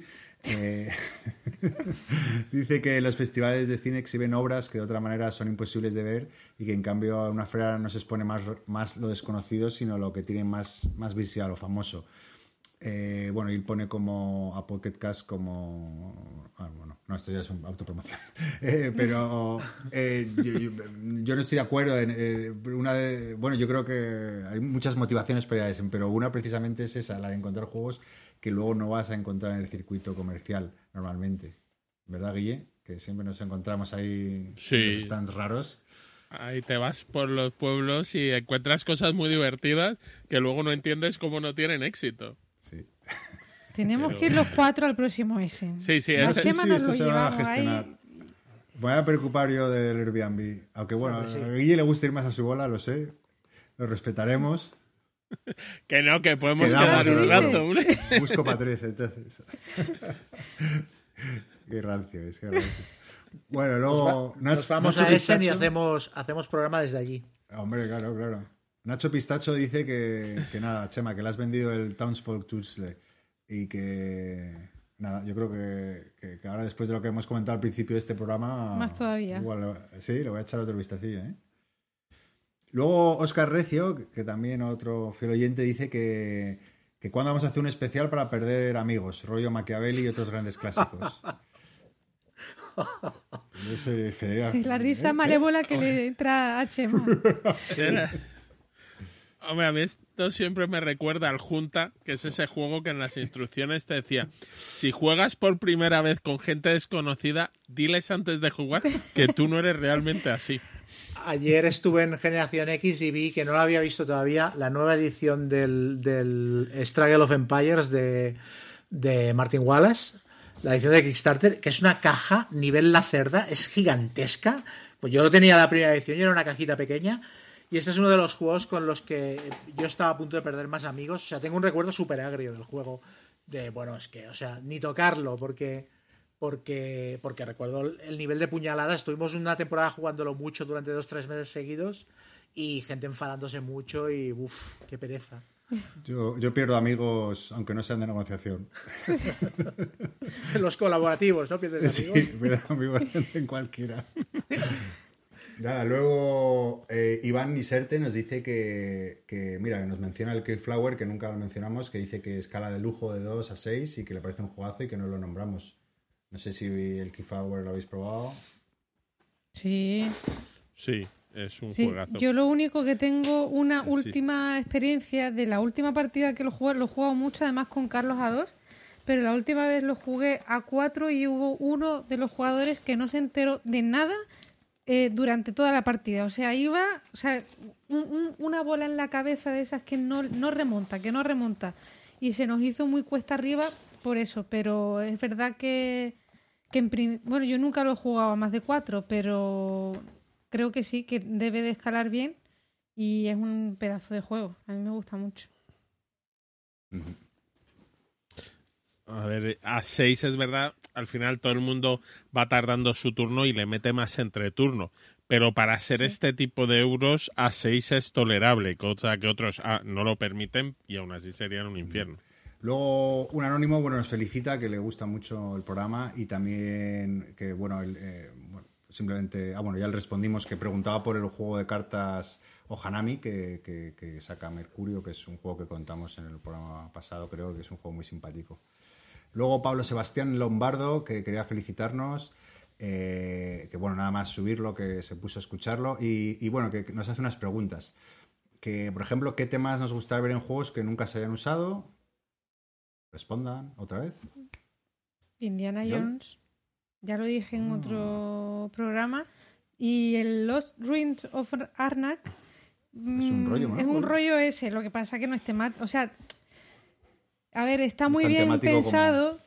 Lo único que te transmite un poco el rollo de Indiana Jones son las ilustraciones realmente, el tablero, los componentes Mm. y tal, pero pero ya está. Pero sí que me gustaría ver un rollo temático que, me- que me recuerde a los videojuegos también de Indiana Jones, que jugábamos las aventuras gráficas, algo así. Ayer me vi hablando de Indiana Jones tras El Corazón Verde de Michael Douglas. ¿No os acordáis que.? Y Catherine Turner, y sí, sí. Catherine Turner. Bueno, Sí, que además luego tuvo una Sí, segunda sí. parte. O... es un poco. Sí, sí. Pero vamos, Pues- el tipo Indiana Jones, a mí el Ah. Fortune and Glory, que a Chema sé que también le gusta, sí me trae reminiscencias con los nazis por ahí, Pero aventuras. Yo ese y... lo descarté. Y además le pregunté a Chema, eh, ¿verdad? Por privado una vez, le, le digo, oye, que tengo la oportunidad de comprar este juego y tal, ¿qué hago? ¿Me lo compro o no? Y es que al final eh, lo que estuviste comentando, que es un juego que cuesta mucho luego sacarlo, aprender las reglas y, y, y- y es caro. Entonces al final quiero un juego pues más como el Robinson Crusoe de ese estilo, pero a lo Indiana. A ver si lo hacen. Fortuna, Eh, Fortuna- eh, eh. desengáñate, Fortuna Glory. Nosotros lo hemos jugado. Guille, ¿cómo se llamaba el que jugamos este verano? El de Hostia, bola sí, el este, Adventurer, el de Adventurers. Claro. Ah, el Adventurers. El Indiana, es verdad, Sí, ese sí, es un sí. juegazo. Ahí corriendo todos detrás de la bola, o perdón, delante o detrás. que te por tocara. detrás. Bueno, A mí, también os a mí me pregunta... gustaría, a mí me gustaría ver un juego, lo llevo pensando desde hace tiempo, en el que, no sé si un colaborativo, supongo un colaborativo, en el que tuvieras que o hacer una obra de teatro o un musical o una película y tuvieras que cumplir todos los pasos hasta, hasta el estreno. Pero bueno, tú que eres diseñador y que tu primer juego Nazi Papers eh, Lo están petando. está petándolo, ya sabes. Sí. Exacto. Podemos buscar otro Exacto. juego que copiar Sí, vilmente. Otro, otro- un Eurogame al que fusilar y tira. Pero es un tema sí. chulo y no, Es- has es hecho verdad que- intentos de hacer. Sí, hay, hay de, de teatro hay poco juego. Hay uno que, que yo pensé que era de teatro que de hace unos años Shakespeare, que, que era un truño, o sea, que era un, al final era de, de- de las, de los vestidos que utilizaban en el teatro, pero no, no era de teatro per se. Y luego, no sé si os recordáis que había uno que sale ahora en diciembre, creo, Romeo y Julieta, que salió este Essen.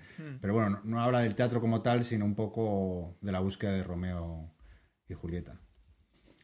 Pero sí es un tema chulo. Sí. Hombre, y eh, yo creo que Dirgen, el show manager era de hacer el casting de una obra de teatro. Es que no sé si era de teatro o de cine, parece que eran musicales, perdona. Y solo que era solo buscar los personajes, eh, no Pero es toda que la obra. Y todo el ver dónde la proceso, escribir el guion, buscar el casting, ensayar, no sé qué, rodar, en el caso de una película, o, o estrenar en el caso de teatro, yo es que veo que es- ahí están los miembros de un Eurogame, cojonudo. Pues venga. Vale, Ya sabes. pongo. Bueno, y Ahí- Guille y Gonzalo, a ver, Pero- no habéis dicho ninguno, así que. O sí, lo habéis dicho. Bueno, a mí, mira, siguiendo, la verdad que no me pilla un poco a contrapié, pero, pero en relación a lo que dice Chema, que, que- que me gusta el tema, también me gustaría un, un juego con, con tema de cine, ¿no? Que hubo el The Producer, que, que fue un fiasco total, pero la idea era cojonuda, además eh, con todas las ilustraciones, era muy bonito el juego, deberían haber robado todas las imágenes. Oye, ¿y ese de Pero- Exploter Spellen que es, se llama Cannes? ¿No es del Festival de Cine? Ah, no, ahí me Eh, pillas. ¿No sabéis cuál es? Sí, No. a mí también. Sí, pues hay No. uno. que además la portada creo recordar que era como un filme de una peli, vamos. Perdona, he, he vuelto. Ya, ya sé que, que tema. No, me encantaría que hubiera un juego de. eh, los hay, y de hecho, bueno, eso es algo que os comentaré por privado, porque me, me encantaría hacer un especial. Bueno, es que creo que me voy a quedar solo, por eso digo que lo comento en privado, de juegos, juegos musicales, o sea, que tengan que el tema sobre la, música. Ah, existen, esos. Sí, existen, existen. Sí, hombre, existen. ya. Hay pocos, ¿eh? Tenías el 011, que era sobre un grupo de música. un especial, un especial Eh, tien- para, para los oyentes. No se ven. ¿no? Solo, porque No, mis compañeros no me van a apoyar. Es- Pero bueno, falta también un gran juego de música, que creo. Y Guille, ¿tú No qué tema? yo no sé. A mí no se me ocurre ninguno. Si los temas están para pegárselos a los Eurogames. Puedes elegir el que Bueno, luego nos pregunta también Pablo, eh, ¿qué juego mazmorreo le podemos recomendar? Que solo tiene euros. Ahí vosotros yo creo que tenéis mucho que hablar. Es que es complicado. Tienes que decir algo más. Si Como, tiene ¿qué muchos buscas? euros y le van los euros, es que el Jaws of the Lion es como la, la, la recomendación en automático, ¿no? O sea, verá muchas mecánicas que le sonarán, que le gustarán y, y verá un híbrido que igual le lleva. Igual es más fácil que meterse directamente en un Sword and Sorcery o, o Descent. Sí, lo que no sé es cómo de complicado está ahora el of the Lion, pues yo creo que han agotado la primera tirada en el minuto uno. Ah, yo pensaba que Pero, ahora tenía que no volver sé. a tienda. A mí es que sí, de- llegará, pero yo creo que, no sé, es que estos agotan las tiradas, les duran poco. Pero a mí no sé, yo sí tiraría quizás más. Eh, a mí el Gloomhaven me parece más mazmorreo, pero muy raro. No sé, yo me gusta más mazmorreo. A ver, el Gloomhaven me parece un juegazo, pero para mí el mazmorreo tengo que poder tirar dados. Es una virtud. Entonces, eso, el Sword and Sorcery, el Imperial Assault, si te gusta Star Wars, el Destin 2, ahora que lo saldarán al anunciar el 3. Bueno, pues sí, hay cosillas. Luego nos pregunta sobre el Endless Winter, que es un juego que, que está en Kickstarter y que, que yo sí que eh, con- o sea, conozco por, bueno, no voy a qué, pero bueno, sí me han hablado muy bien del juego. No te puedo decir más porque yo no lo he probado, ni, ni, ni, sé muy bien de qué va, pero sí que me han hablado personas que lo han probado y que, y que está muy bien y que además se ha anunciado en español, así que eh, creo que también por SD Games, si no me equivoco, que ¿No es Last Level? eh, no sé, la verdad que no sé quién. Me suena que es SD Games. Eh, pero no sé, igual me equivoco. TG Factory. No, no, no, no sé. Pero bueno, está anunciado en español. Bueno, Sí, pues sí, está, sí, está- sí, sí, está- sí. está anunciado. Pero que nos hemos Sí, sí. enterado. Luego eh, Álvaro Martínez nos pregunta, bueno, que le gustaba pintar y si de pequeño, Warhammers, y que bueno, que ahora. que tiene ahora mucho mono y que, y que le gustaría jugar a un juego que él haya pintado. Entonces, eh, si le recomendamos algo, algo- a alguno, teniendo en cuenta de que es novatillo y que se mueve en un rango de euro medio y que sea económico. no sé si se ocurre. Y que se pueda pintar y tal. No, ya tiene las minis. Pues, eh, ¿quiénes tenían el a Frostgrave Frost? le hice. ¿Cómo se le llama? el Frostgate. a Daniel. Sí, Ah, lo eh, justo, justo, le recomienda Vale, a un es que oyente es- Frostgrave, tío, fácil con tus miniaturas, tus manos para hacer escenografía y muy rolero, que lo tiene todo. dice. Pero a ver, él quiere un juego de miniaturas entonces. No un juego de tablero. Él quiere jugar con las miniaturas Ah, que vale, ya vale, tiene Ah, vale, joder, no he pintadas. entendido nada. y el Frostgate, sí, ¿no? Sí, sí, sí, Sí. puede ser, puede Eh, ser. ta, ta, Sí, sí, sí, sí. Con las minis con las que he dedicado tiempo. Ah, bueno, o si no, a lo mejor comprarse uno y pintarlo. No acabo de ver. Pues el Frostgrave está muy bien si quieres jugar con las miniaturas que ya tienes. Y de comprar con miniaturas, pues eh, quizás algo, aunque esté muy visto, que, eh, es sencillito. El zombicide de los medievales a la gente le ha gustado mucho. Quizás el zombicide se hace más largo, el zombicide normal, pero el zombicide Black Plague es muy sencillote, pero eh, trae miniaturas muy chulas y aquello es muy pintable. Muy bien. Luego Gonzalo Obedia de, de República Lúdica, bueno, que, que, habla un poco, se sitúa un poco con la postura de, de Chema, ¿no? Respecto a las ferias y que, bueno, que él acudió a Gen Con de jueves a domingo y que, bueno, que primera y última vez dice, dice que se siente igual de jugón y esto sí que me gustaría aclarar que en ningún momento, aunque, aunque varios de aquí somos muy apasionados con Essen, no somos ni mejores ni peores. O sea, que- Por ir a Eso no Claro, tiene eso, nada que que, sea- ver. Simplemente el nada que ver. entusiasmo que tenemos, pues queremos que todo Eso, el eso, mundo eso. vaya, que todo el mundo disfrute, como a lo mejor disfrutamos nosotros allí. Pero Sois los guays. Los guays, sois los guays. Por, por si ha dado esa impresión. Pero. bueno, luego Sergio García dice que está con Yol en, en lo de que molaría una editorial que comparara esos componentes por separados. Los mipers por un lado, los recursos por otro. Y, Sí, y dice que, bueno. porque hablamos de la agrícola y de los juegos de V. Rosenberg que al final se parecen tantos que muchas veces piensas que comprando los componentes, o sea, teniendo ya los componentes, descargándote unas reglas nuevas y un tablero, pues ya lo tenías. Pero Eso lo hace Columbia, ya os dije, que, que siempre utilizar este. Bueno, pero luego, luego nos dice que, que por qué no un programa donde lo divertido es joder al contrario. Ya van dos. Solo digo, just saying. Esto va cogiendo forma. No, no, yo me apunto, ¿eh? O sea.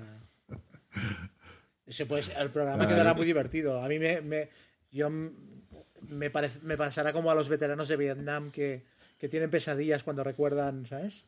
Hoy en helicópteros, pues yo recordaré mis partidas peleándome con la gente y pasaré un mal rato, pero el programa puede quedar chulo. Luego, Ignatius SR, bueno, que, que le gusta mucho el podcast, que está entre sus favoritos, que se lo pasa bomba, que le, que le encantaría que el programa fuera quincenal. A veces, eh, pues yo qué sé, a veces uno porque tiene tal, otro tal, a veces es complicado cuadrar A ver si conseguimos ser más constantes.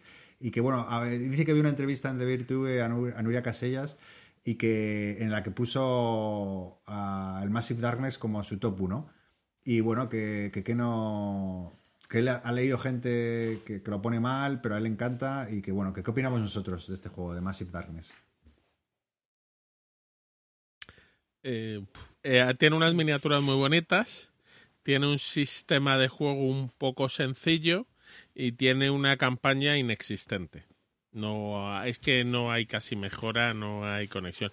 Entonces, para escenarios sueltos no está mal, eh, pero le, yo creo que les falló un poco el tema campaña. Prometieron ahí algo de campañas y evolución de personajes y es que no. Para la segunda edición han corregido Y- algo de esto, porque esto yo, yo creo que la gente se quedó muy decepcionada con eso, aunque fueran one shots. Mm, Pues no lo sé. La verdad es que sé que lo han sacado el Kickstarter hace un par de meses o tres, pero ya no me fijé, porque como no tienes el primero, aquí la gracia es que te sacaran en las campañas para poder usarlo del primero. Pero por eso la gente lo puso mal, pero como one shots sencillos, yo creo que tendrá su gracia y eso y unas miniaturas muy chulas. Había Luego, eh, Enric eh, Muraday, pues que, que dice que, hubo un tiempo que hablamos de rol y que, bueno, esos, tiempo, esos momentos se perderán el tiempo con lágrimas en la lluvia.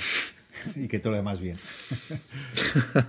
Oye, pues igual que es verdad que a veces a lo mejor no. Pues que claro, aquí creo que solo, solo, solo Chema le da el rol, ¿no? Pero eh, esto es una invitación a cualquiera de los cuatro, que si alguno quiere hablar en particular de algún tema que a lo mejor no puede hacerlo con los cuatro, pues oye, se pueden hacer algún especial individual, oye, pues algún, yo qué sé, si a alguno le apetece ahí echarse la manta a la cabeza y hablar de, del aborto de la gallina, pues, ¿no? guay, ¿no?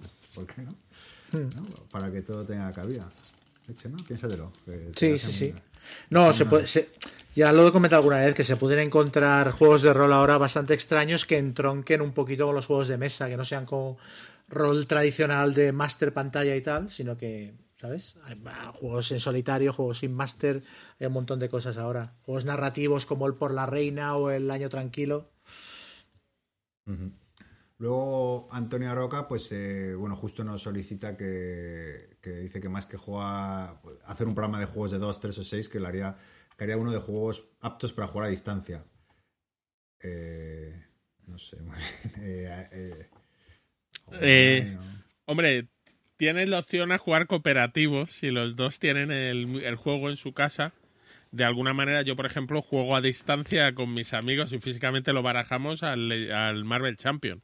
Cada uno se hace su mazo de héroe y uno lleva el mazo de malos. Y cuando te dice, te ha salido este bicho, pues tú te lo pones delante. Ahí Venga, tenemos ¿y alguna cámara medio enfocándolo. Ay, yo eso no lo he hecho nunca. Sí. Ah, qué guay.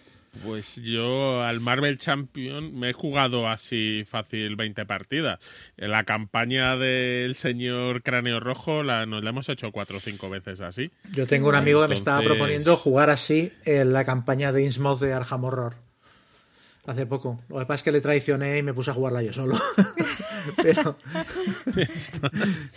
pero sí, sí. Yo creo que eso, que cooperativo, que cada uno tenga su mazo separado y tal, porque así estás seguro de que no te va a hacer trampas si tienes esa duda.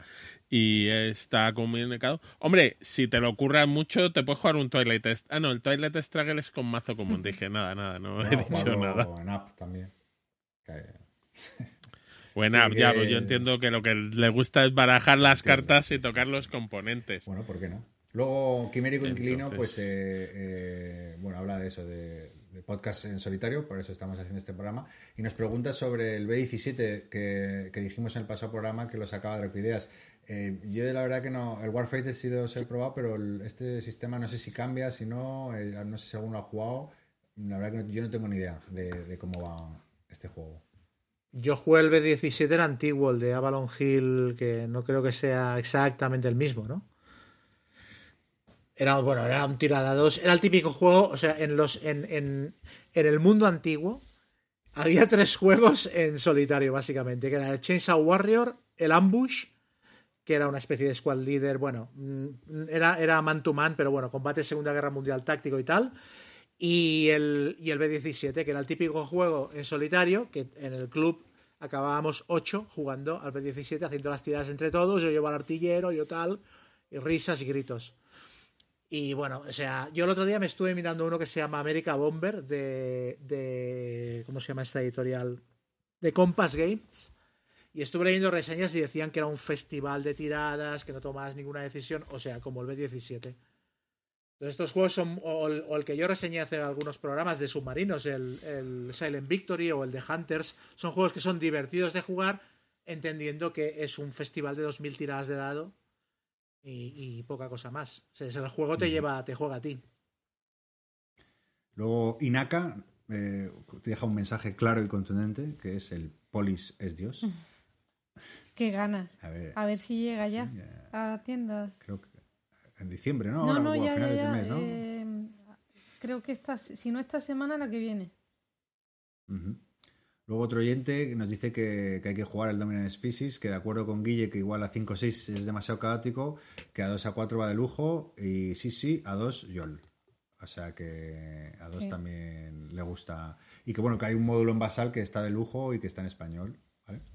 Luego Guille Fe Santana, que ¿qué opinamos de la saga Escape the Dark Castle y Escape the Dark Sector? La estética Grim Dark de los dos es brutal y que le despierta mucha curiosidad. ¿No, eh, Chema? De esto te pega a ti. Sí, yo, yo el Escape de Dark Castle lo he jugado. Eh, otro juego en el que no tomas ninguna decisión. Tiras, tiras, tiras dados, pero, pero es, tiene gracia. Aparte es, es muy bonito. O sea, es verdad que la, la estética esta Grimdark y tal, las cartas muy grandes. Lo jugué con un amigo que tiene la edición deluxe del Kickstarter. Cartas súper grandes, los dados muy chulos y tal. Y bueno, es, un, es un tiradados muy loco, pero, pero pasas un rato chulo. Ahora está el, el, el, Escape the Dark Sector, que es el de ciencia ficción, está en Kickstarter. Yo estaba tentado de pillármelo, porque son juegos que, como ítem, a nivel gráfico, son muy chulos. Y ahora se ha puesto de moda esto. Eh, yo me metí en Kickstarter también en uno, que ahora no recuerdo el título, que era también de este rollo, y el Cave Evil lo va a publicar, creo que más que Oca, ¿no? No ¿Cuál? sé. ¿Cuál has dicho? No. Cave Evil. Ah, sí, el Cave Fever sí, Sí. va a sacar una edición eh, que ha hecho Sí, un, unos pre-orders y de demás. cabeza.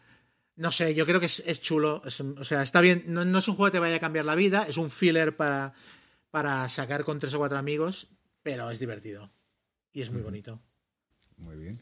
Luego Amador Jiménez, que bueno, que le gusta, que se, que se pone muy contento cada vez que sacamos un capítulo, que hacemos muy buen equipo y que bueno, y nos, y nos, nos- nos pide un programa para solitarios, que aquí lo tienes Amador, y especialmente juegos de guerra, que de alguno hemos hablado. Eh, si escuchas nuestro, estás escuchando este programa, no el siguiente, sino el que acabamos de grabar, pues habrás escuchado D-Day, por ejemplo, y alguno más. Luego David Villarroy, ¿qué opinamos del Crisis Protocol? Que las miniaturas eran muy difíciles de montar, yo lo vi y ya con eso pasé. pues entiendo que habla del Sí, Marvel Crisis. Protocol, que era uno de escaramuzas. Yo, bueno, vi un poco... eh, los juegos de escaramuzas son de dedicarles mucho tiempo a cada juego y a mí ahí reconozco que, que no es mi mercado. Luego Pablo Pazo eh, nos dice que, que, bueno, que, que le agrada de nuestro podcast que los gustos tan diferentes que tenemos, pero dice que ha descubierto un rasgo común entre todos, y es que valoramos mucho las portadas de los juegos y sus ilustraciones en general. Eh, Sobre todo a la hora de valorar los juegos de Essen. También es verdad que no Sí, ese mucha información. y Es verdad. Es verdad, Pablo, ten en cuenta que el pasado programa hablábamos completamente a ciegas, prácticamente. Pero bueno, yo, yo sí que yo lo reconozco, ¿eh? A mí un juego que me entra así por la portada, si el tema también me trae, Sí. a veces sin... Sin mirar mucho pues más. Sí, que- sí, sí, sí. Sí, yo también me atrae mucho la portada, donde pone el nombre del autor, la editorial, esas cosas me atraen mucho de la portada. Bueno, y luego nos indica que valora mucho que leamos esos comentarios. Al revés, eh, valoramos más nosotros el que nos dejéis todos estos comentarios que, que nos, nos gusta mucho. Eh, luego, eh, un anónimo pregunta, bueno, Pablo, perdón, que luego especifica, si, que, que hablamos del, del Command and Color Samurai eh, y, y le, has- le ha surgido la duda de si iba a ser en castellano. Eh, yo lo, lo dudo bastante, de hecho es... eh, es- No. es- no, no, Bueno. bueno, le respondí yo, pero Vamos, 90% de que no. O sea, que se sepa no. GMT lo saca de Vir y de Vir no le interesa publicar estos juegos. Ya lo comenté una vez. A mí me dijeron que es que los juegos que son que forman parte de una serie y que dependen de las expansiones para mantenerse en- eh, vivos y en rotación. En el caso de, de GMT, les interesa mucho más sacar productos concretos y cerrados. Es una pena, ¿eh? Porque a mí me parece que el ¿Puede ser Napoleón que otra editorial española haya sacado algún juego de GMT? O... No, no, por Mm, que yo sepa, no, no, el GMT es, y extrañamente para una editorial americana eh, se mantiene fiel a Debir por la poca información que sé eh, que, y que no eh, no hay Guille se sorprende pero no a mí me consta de, Se- de otras editoriales No, no, no. que lo han intentado Se mantiene fiel a Debir, pero y costó mucho. no, eso es lo que me han contado, tampoco sé si es verdad. Que hay, hay otras eh, editoriales que, que la han intentado con otros juegos y que por ahora no. y que, y que GMT no quiere. No sé si es porque por fidelidad a Debir o por yo qué sé, o porque no le interesa. De De todas todas ma- maneras, perdona, No. no, que si le gusta el sistema Command and Colors, en español están el Memoir 44 y La Gran Guerra, que son dos juegazos. Y, y, bueno, o sea, cam- cambias la temática y, Y que es el no, mismo tipo de no juego. son juegos que necesiten una edición en español, porque tampoco es que, o sea, todo está en casa, o sea, te puedes descartar. Ah, bueno, las, las cartas, es verdad. Nada, nada, no he dicho nada. Sí, Sí, sí. sí, no, es, es hostia. Es, no estaba pensando en medieval las tablas, las reglas, todo eso está traducido, pero es verdad que las cartas. No, es bastante intensito Mm. a nivel de, de texto. Luego Fermay, que bueno, simplemente nos deja un mensaje muy cariñoso, que le encanta el programa y, y, bueno, que, que roba una frase de Chema que dice que escuchar qué rico el mambo es mejor que follar. y que gracias. Ahí queda eso, Chema. Eh, Nos, nos tienen alta Luego- estima, ¿eh? sí, Yo, lo, sí. yo lo dije de Space Hulk, ¿eh? Cuidado. Exacto. Bueno, igual, queda mejor así. Y luego Isaías Luco, Lucu dice que, que todavía que creo que todavía estaba Crónicas Marcianas, o sea, que hace muchos años. Bueno, dice que vi a, que vio a Chema hablar sobre juegos que marcan una edad y que una vez probado te das cuenta de que no está bien establecida esa edad, ¿no? Que suele pasar con juegos de niños y que, y que lo dice porque Chema mencionó el caso contrario con el Cuco Kiko, mm. y que si nos hemos Sí. topado con casos así en uno u otro sentido, es decir, que, que la edad establecida o sea muy baja o sea muy alta y que no se corresponda con la realidad. Y que bueno, echa de menos también los sonidos de mis hielos. Pero a otro oyente no, no le hacían tanto gracia, Isaías. Así que decidió pasarme al vino o al agua. Pues cuando hice el videotocho en el que hablé del Cuco Kiko, me resultó gracioso porque después de publicar el videotocho, eh, eh, el diseñador me dijo que la primera idea era, era hacer un party game para, para adultos, pero que al final les pareció más comercial hacer esto y tal, o sea que no, no me desvié tanto de, de lo que era la realidad. Luego. Ah, sí, perdona, Guille. Hombre. No, comentar siempre en lo de la edad, sobre todo los juegos enfocados al mercado estadounidense, eh, que se marcan siempre con el famoso 14 o más, por el tema de hacer no hacer las pruebas para juegos infantiles. Las pruebas de seguridad y demás. Entonces tú lo pones para 14 o más, aunque sean juegos que pueda perfectamente jugar un niño de 10 años. Tú decides no gastarte el dinero en hacer esas pruebas, que puedes hablar de varios miles de euros, a cambio de poner 14 o más en la caja. Eh, luego David Villarroy dice que si el Darjex Dungeon, no sé qué juego es, que si saldrá en castellano. Ah, pues yo estoy. Yo me metí en el Kickstarter después de todo lo que he dicho, de que sí, de que no, de que tal también. Cuando- o sea, me piqué con un colega y acabamos en plan: si entras tú, entro yo. Y venga, los dos para adentro. Y nos metimos también cuando faltaba un día para que se acabara la campaña. Y me parece que sí que había. Creo recordar que sí que había campaña, que sí que se iba a sacar en español. Pero no recuerdo que hubiera. Lo voy a mirar. No recuerdo que hubiera una editorial, sino simplemente que de cara al Kickstarter lo iban a sacar en español.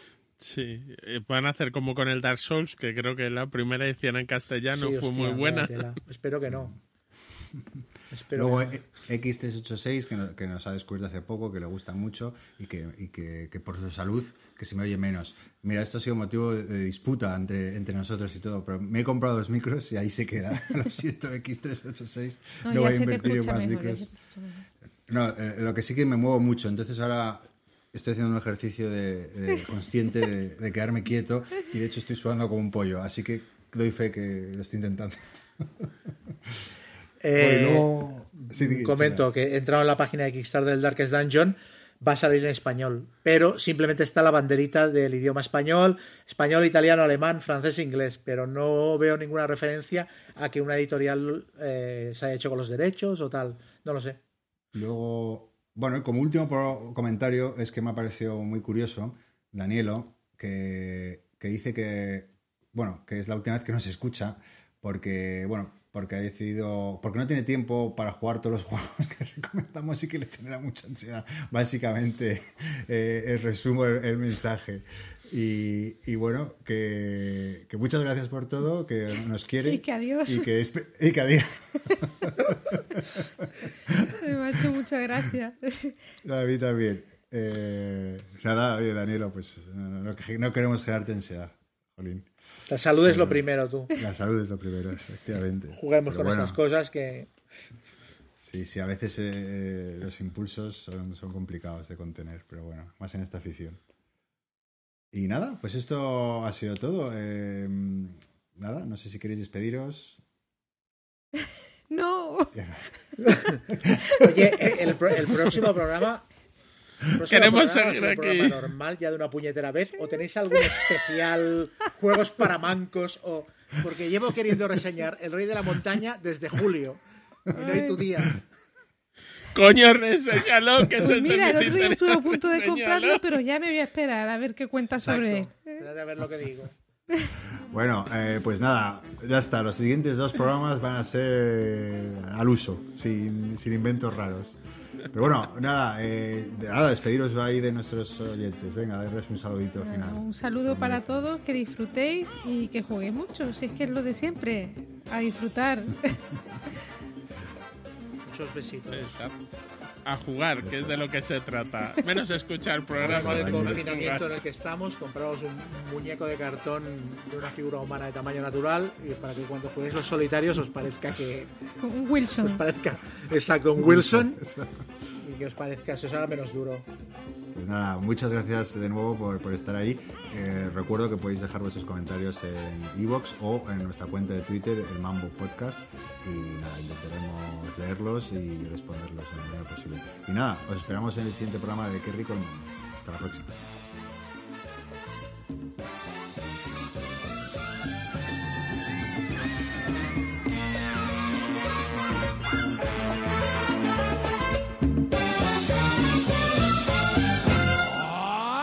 Who? thank you